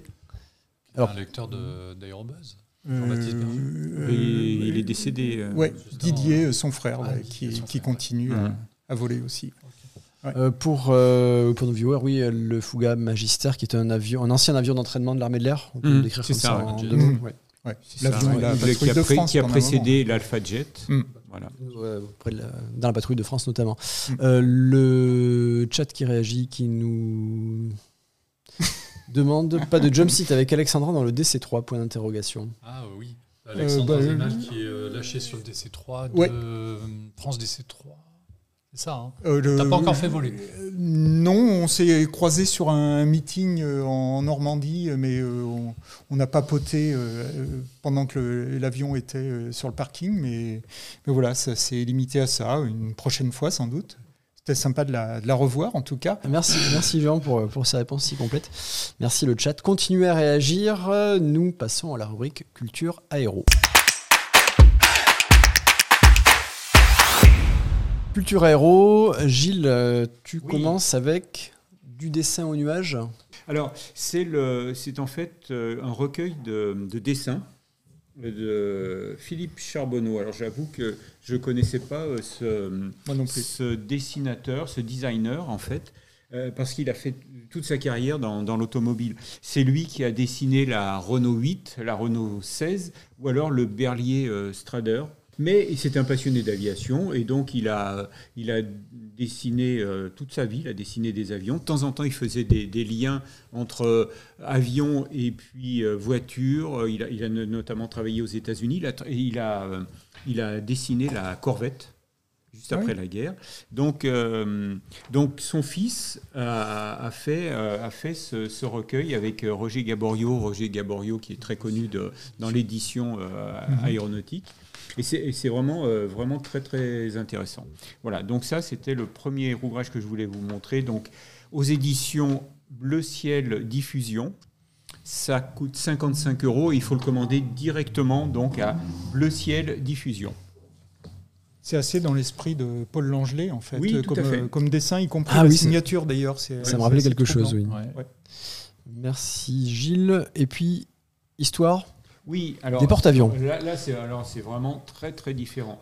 Là, c'est un pavé, euh, histoire, euh, histoire mondiale euh, des, des porte-avions. Alors, l'histoire des, des, des porte-avions démarre en 1911 avec le premier appontage sur un sur un bateau où avait été euh, aménagé un pont. Et puis, euh, donc le porte-avions, euh, la révélation du porte-avions, c'est la Deuxième Guerre mondiale, évidemment.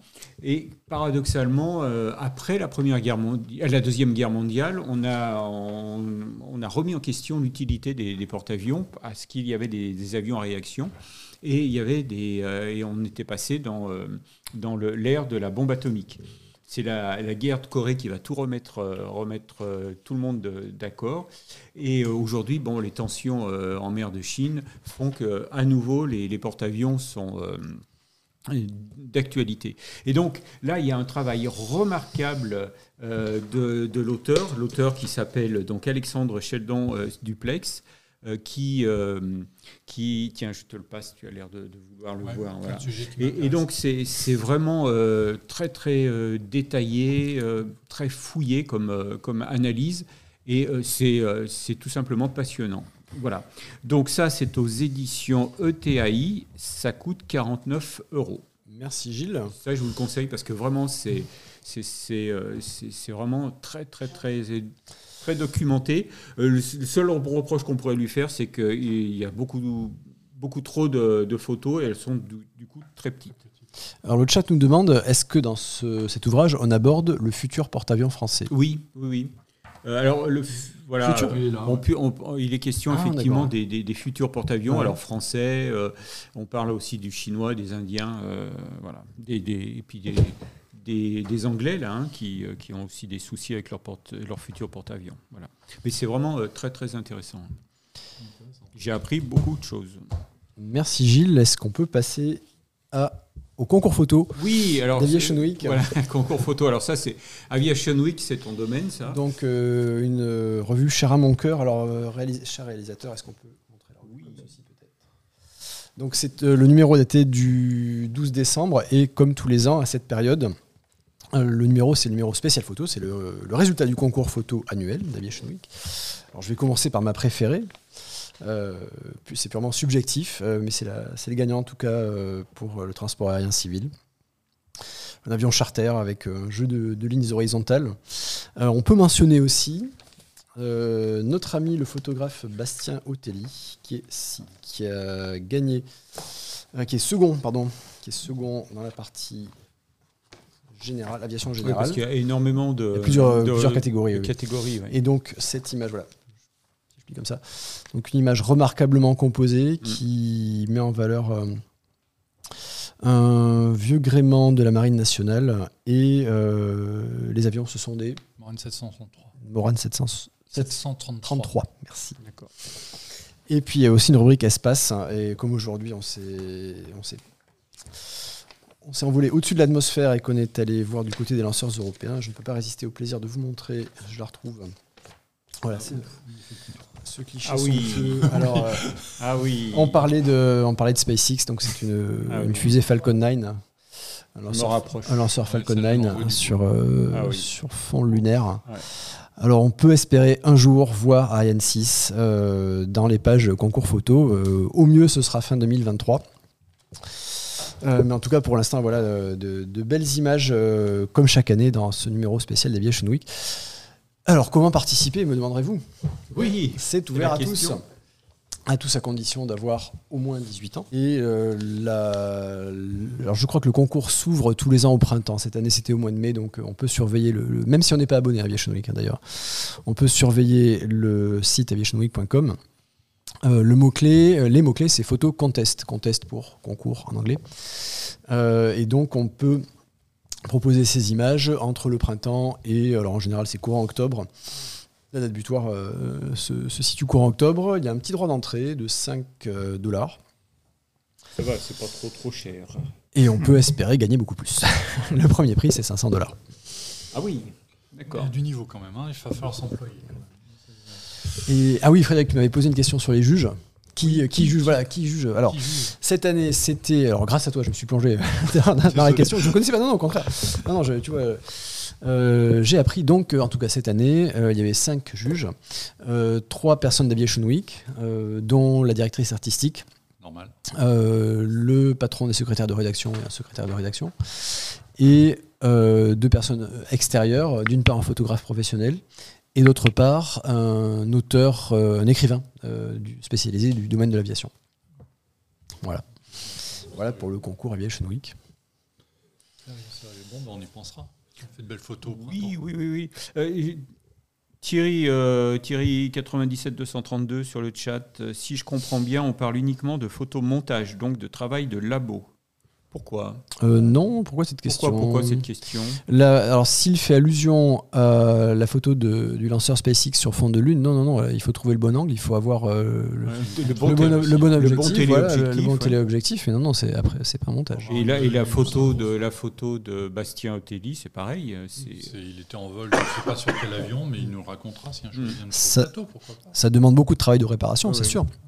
Euh, et de repérage dans le cas du lanceur SpaceX, qu'est-ce qui mais fait non, non, dire pas de à. Thierry euh, 97 Il y a 232 souvent des perspectives, sur les, euh, notamment sur la photo Mhm. avec la Lune, euh, des perspectives trompeuses quand on utilise Mhm. de très longues focales qui écrasent énormément les, euh, bah, justement ces perspectives. Mhm. Beaucoup de gens ont, les plans oui. ont le réflexe de penser à des montages, alors qu'en fait, non, c'est juste des, des aberrations de, de photographes, D'accord. de, de matériel photo. Et alors donc pour finir, tu nous as apporté Icar, le Oui. dernier, le dernier La numéro. célèbre, célèbre revue Icar, est-ce que tu peux nous dire un, un Alors. mot Qu'est-ce que la revue Icar? Euh, la revue ICAR, c'est la revue euh, du syndicat national des pilotes de ligne, euh, donc d'un syndicat. À la base, c'est un bulletin, euh, à l'origine dans les années Syndical. 70, c'est Un bulletin syndical. Ils l'ont ouvert à des séquences, euh, à des, des articles historiques et ils se sont fait une spécialité des articles historiques euh, sur des sujets pointus, surtout à base de témoignages. Et là, euh, bah, la bonne surprise, c'était de découvrir les ailes françaises au Biafra, 1967-1970. Euh, on se souvient de la crise du Biafra, peut-être Alors, on se souvient, tout le monde ne s'en souvient pas, malheureusement. Je n'en souviens pas. voilà. donc, à la fin des années 60, le Nigeria fait, une région du Nigeria, le Biafra, fait sécession. pour des raisons ethniques, religieuses, économiques, on imagine toutes les raisons de faire la guerre dans ces, dans ces zones-là. Euh, le pays, et donc euh, le Biafra fait donc sécession, est soumis à un blocus de la part des autorités nigérianes. Le seul moyen d'apporter des vivres, de l'armement ou d'évacuer des blessés, c'est l'aérien. On est en pleine guerre du Vietnam, peu de, peu de forces aériennes ont envie de s'impliquer là-dedans. La diplomatie française joue un double jeu et, euh, et ne s'implique pas officiellement. C'est étonnant ça. Du coup, les ONG prennent, euh, prennent le pas et des compagnies aériennes et des pilotes prennent des, initiatives et on a un pont aérien qui s'organise au Biafra auquel participent des pilotes français, souvent des pilotes de ligne détachés d'Air France ou en vacances ou mandatés officiellement. Les choses sont relativement peu claires. Et ce sont des gens qui vont voler sur des DC-7, sur des constellations, sur, euh, un Transal. Euh, il y a eu des Fokker 27, des DC-3, plein d'avions qui, depuis les pays alentours, vont toutes les nuits, euh, parce que le jour il y a la chasse nigériane qui, représente un vrai danger, il y a des avions qui sont abattus, euh, vont organiser un pont aérien pour apporter des vivres, des munitions, des vaccins, du personnel médical pour évacuer des orphelins et des blessés. Ça dure pendant trois ans. C'est une guerre qui est guerre civile qui est abominable. On parle de les bilans sont jamais très clairs, mais on parle de 1 à 3 millions de morts en trois ans. C'est d'une violence absolue. Et les aviateurs sont là pour sauver des vies dans des conditions extrêmes. C'est de l'aviation de brousse avec des avions qui ne sont pas faits pour ça. Un des aérodromes les plus utilisés au Biafra, c'est une route, un bout de route sur lequel on pose des DC-7 et des constellations. Et parfois sous le feu de, l'ennemi. Donc il y a plein d'aventures qui se sont écrites et il y a quelques pilotes français qui, y ont, qui ont participé et qui témoignent donc pour la première fois souvent dans ce numéro d'ICAR et qui est remarquable à ce titre, d'autant plus que certains pilotes qui ont témoigné dans ce numéro-là sont malheureusement décédés depuis. Donc pour retrouver les témoins de ces périodes-là, c'est maintenant mm. qu'il faut le faire, et Icar l'a fait maintenant. D'accord, donc euh, donc c'est le, le, cœur de, de, ce numéro-là. Merci, il a revu Icar, euh, et c'est donc un conflit qui a donné naissance à une association bien connue aujourd'hui. Deux même, puisqu'on avait euh, au Biafra, il y avait les French Doctors, dont Bernard Kouchner, bien connu pour, pour ses engagements politiques ultérieurs, a créé Médecins sans frontières à la suite de cette crise, et les pilotes ayant besoin d'un cadre pour pouvoir opérer euh, au sein des ONG, on crée derrière une association qui existe toujours qui s'appelle Aviation sans frontières, euh, dont on parle régulièrement sur Aeroburst parce que c'est une ONG euh, caricative qui est extrêmement importante pour tous les aviateurs. Mhm. Et la création d'ASF découle directement de la crise du Biafra. Il en est question un petit peu dans, à la fin de ce numéro d'ICAR. C'est pour ça que c'est un, document à lire toutes affaires cessantes. D'accord. Et alors donc pour pour euh, finir et faire le lien avec la bande dessinée, le chat, Franck met euh, les lecteurs de Gilles Durance, scénario, dessin de Calixte, s'en souviennent bien. Euh, il y a peut-être eu un album effectivement sur le, sur le Biafra, c'est celui avec le, le A26 ça fait partie des BD que j'ai pas lu. Alors, au niveau BD, il y a également le dernier, le dernier, les dernières aventures de Beagles. Beagles, c'était Olef et, euh, et au Lombard. Ça se passe aussi euh, euh, au Biafra depuis et avec des avec un constellation, c'est magnifique et ça donne juste le regret qu'il n'y ait pas eu de suite. Voilà. Alors sur le chat, on a JF Bourg 113 qui nous demande à qui appartenaient ces avions. Je pense qu'il fait allusion aux, avions, utilisés pendant le. Alors ils appartenaient à des sociétés euh, de transport aérien privées. C'était souvent des avions qui avaient été rachetés aux compagnies aériennes. Donc les avions avaient une existence légale et parfois euh, reprenez du service euh, dans d'autres compagnies. Enfin, c'était du, travail aérien. À titre d'exemple, le Constellation, qui est à Nantes, qui est exposé à Nantes sous mhm. couleur Air France, a bien volé sur Air France, mais a participé à la crise du Biafra. Euh, alors, sous une immatriculation dont je ne me souviens plus, et le nom de la compagnie, je m'en souviens plus non plus, mais pendant un temps, il a été affrété par cette compagnie de travail aérienne. Il a fait des opérations Biafra, et c'est l'avion que vous pouvez euh, visiter mhm. à Nantes euh, sur l'aérodrome. Un avion qui est classé monument historique, mhm. et notamment mhm. en raison de sa participation à cette crise. Franck May euh, précise que donc euh, en ce qui concerne les, aventures euh, de Gilles Durance, les, épisodes c'est le bombardier blanc, donc c'est un des tout premiers, c'est peut-être le premier, et le souffle de l'armatan qui lui est le cinquième et dernier qui vient juste de sortir. D'accord. Voilà. S'y intéressera aussi. Alors, JF Bourg 113 parle d'avions déclassés. on a... Pas déclassés des grandes compagnies aériennes, mais toujours en opération. Il y a même eu un transal allemand qui était flambant neuf, qui avait été affrété par le CICR, par la Croix-Rouge, pour ces opérations-là. Ok. Très bien. Merci beaucoup. Nous clôturons ici la rubrique Culture Héros pour aujourd'hui. Avant de se dire au revoir, est-ce que Gilles, tu veux nous dire un mot de l'émission de vendredi? Qui recevons-nous? Le, le, 20, c'est Jean Massier, euh, un des principaux streamers euh, français. Sa spécialité, lui, c'est la, politique. S'il répond à notre invitation, c'est parce que c'est aussi un passionné d'aviation. Il est même, je crois, mais on va lui demander, on en parlera, pilote de planeur. Mmh. Et c'est aussi euh, un streamer euh, sur, euh, sur Flight Simulator. Donc, donc ce sera une émission complète avec un invité exceptionnel. Et puis nous vous donnons aussi rendez-vous mardi dans, dans 8 jours pour un Jump Seat Express. Ah oui, et puis il y a aussi lundi soir. Lundi soir, j'oubliais lundi soir.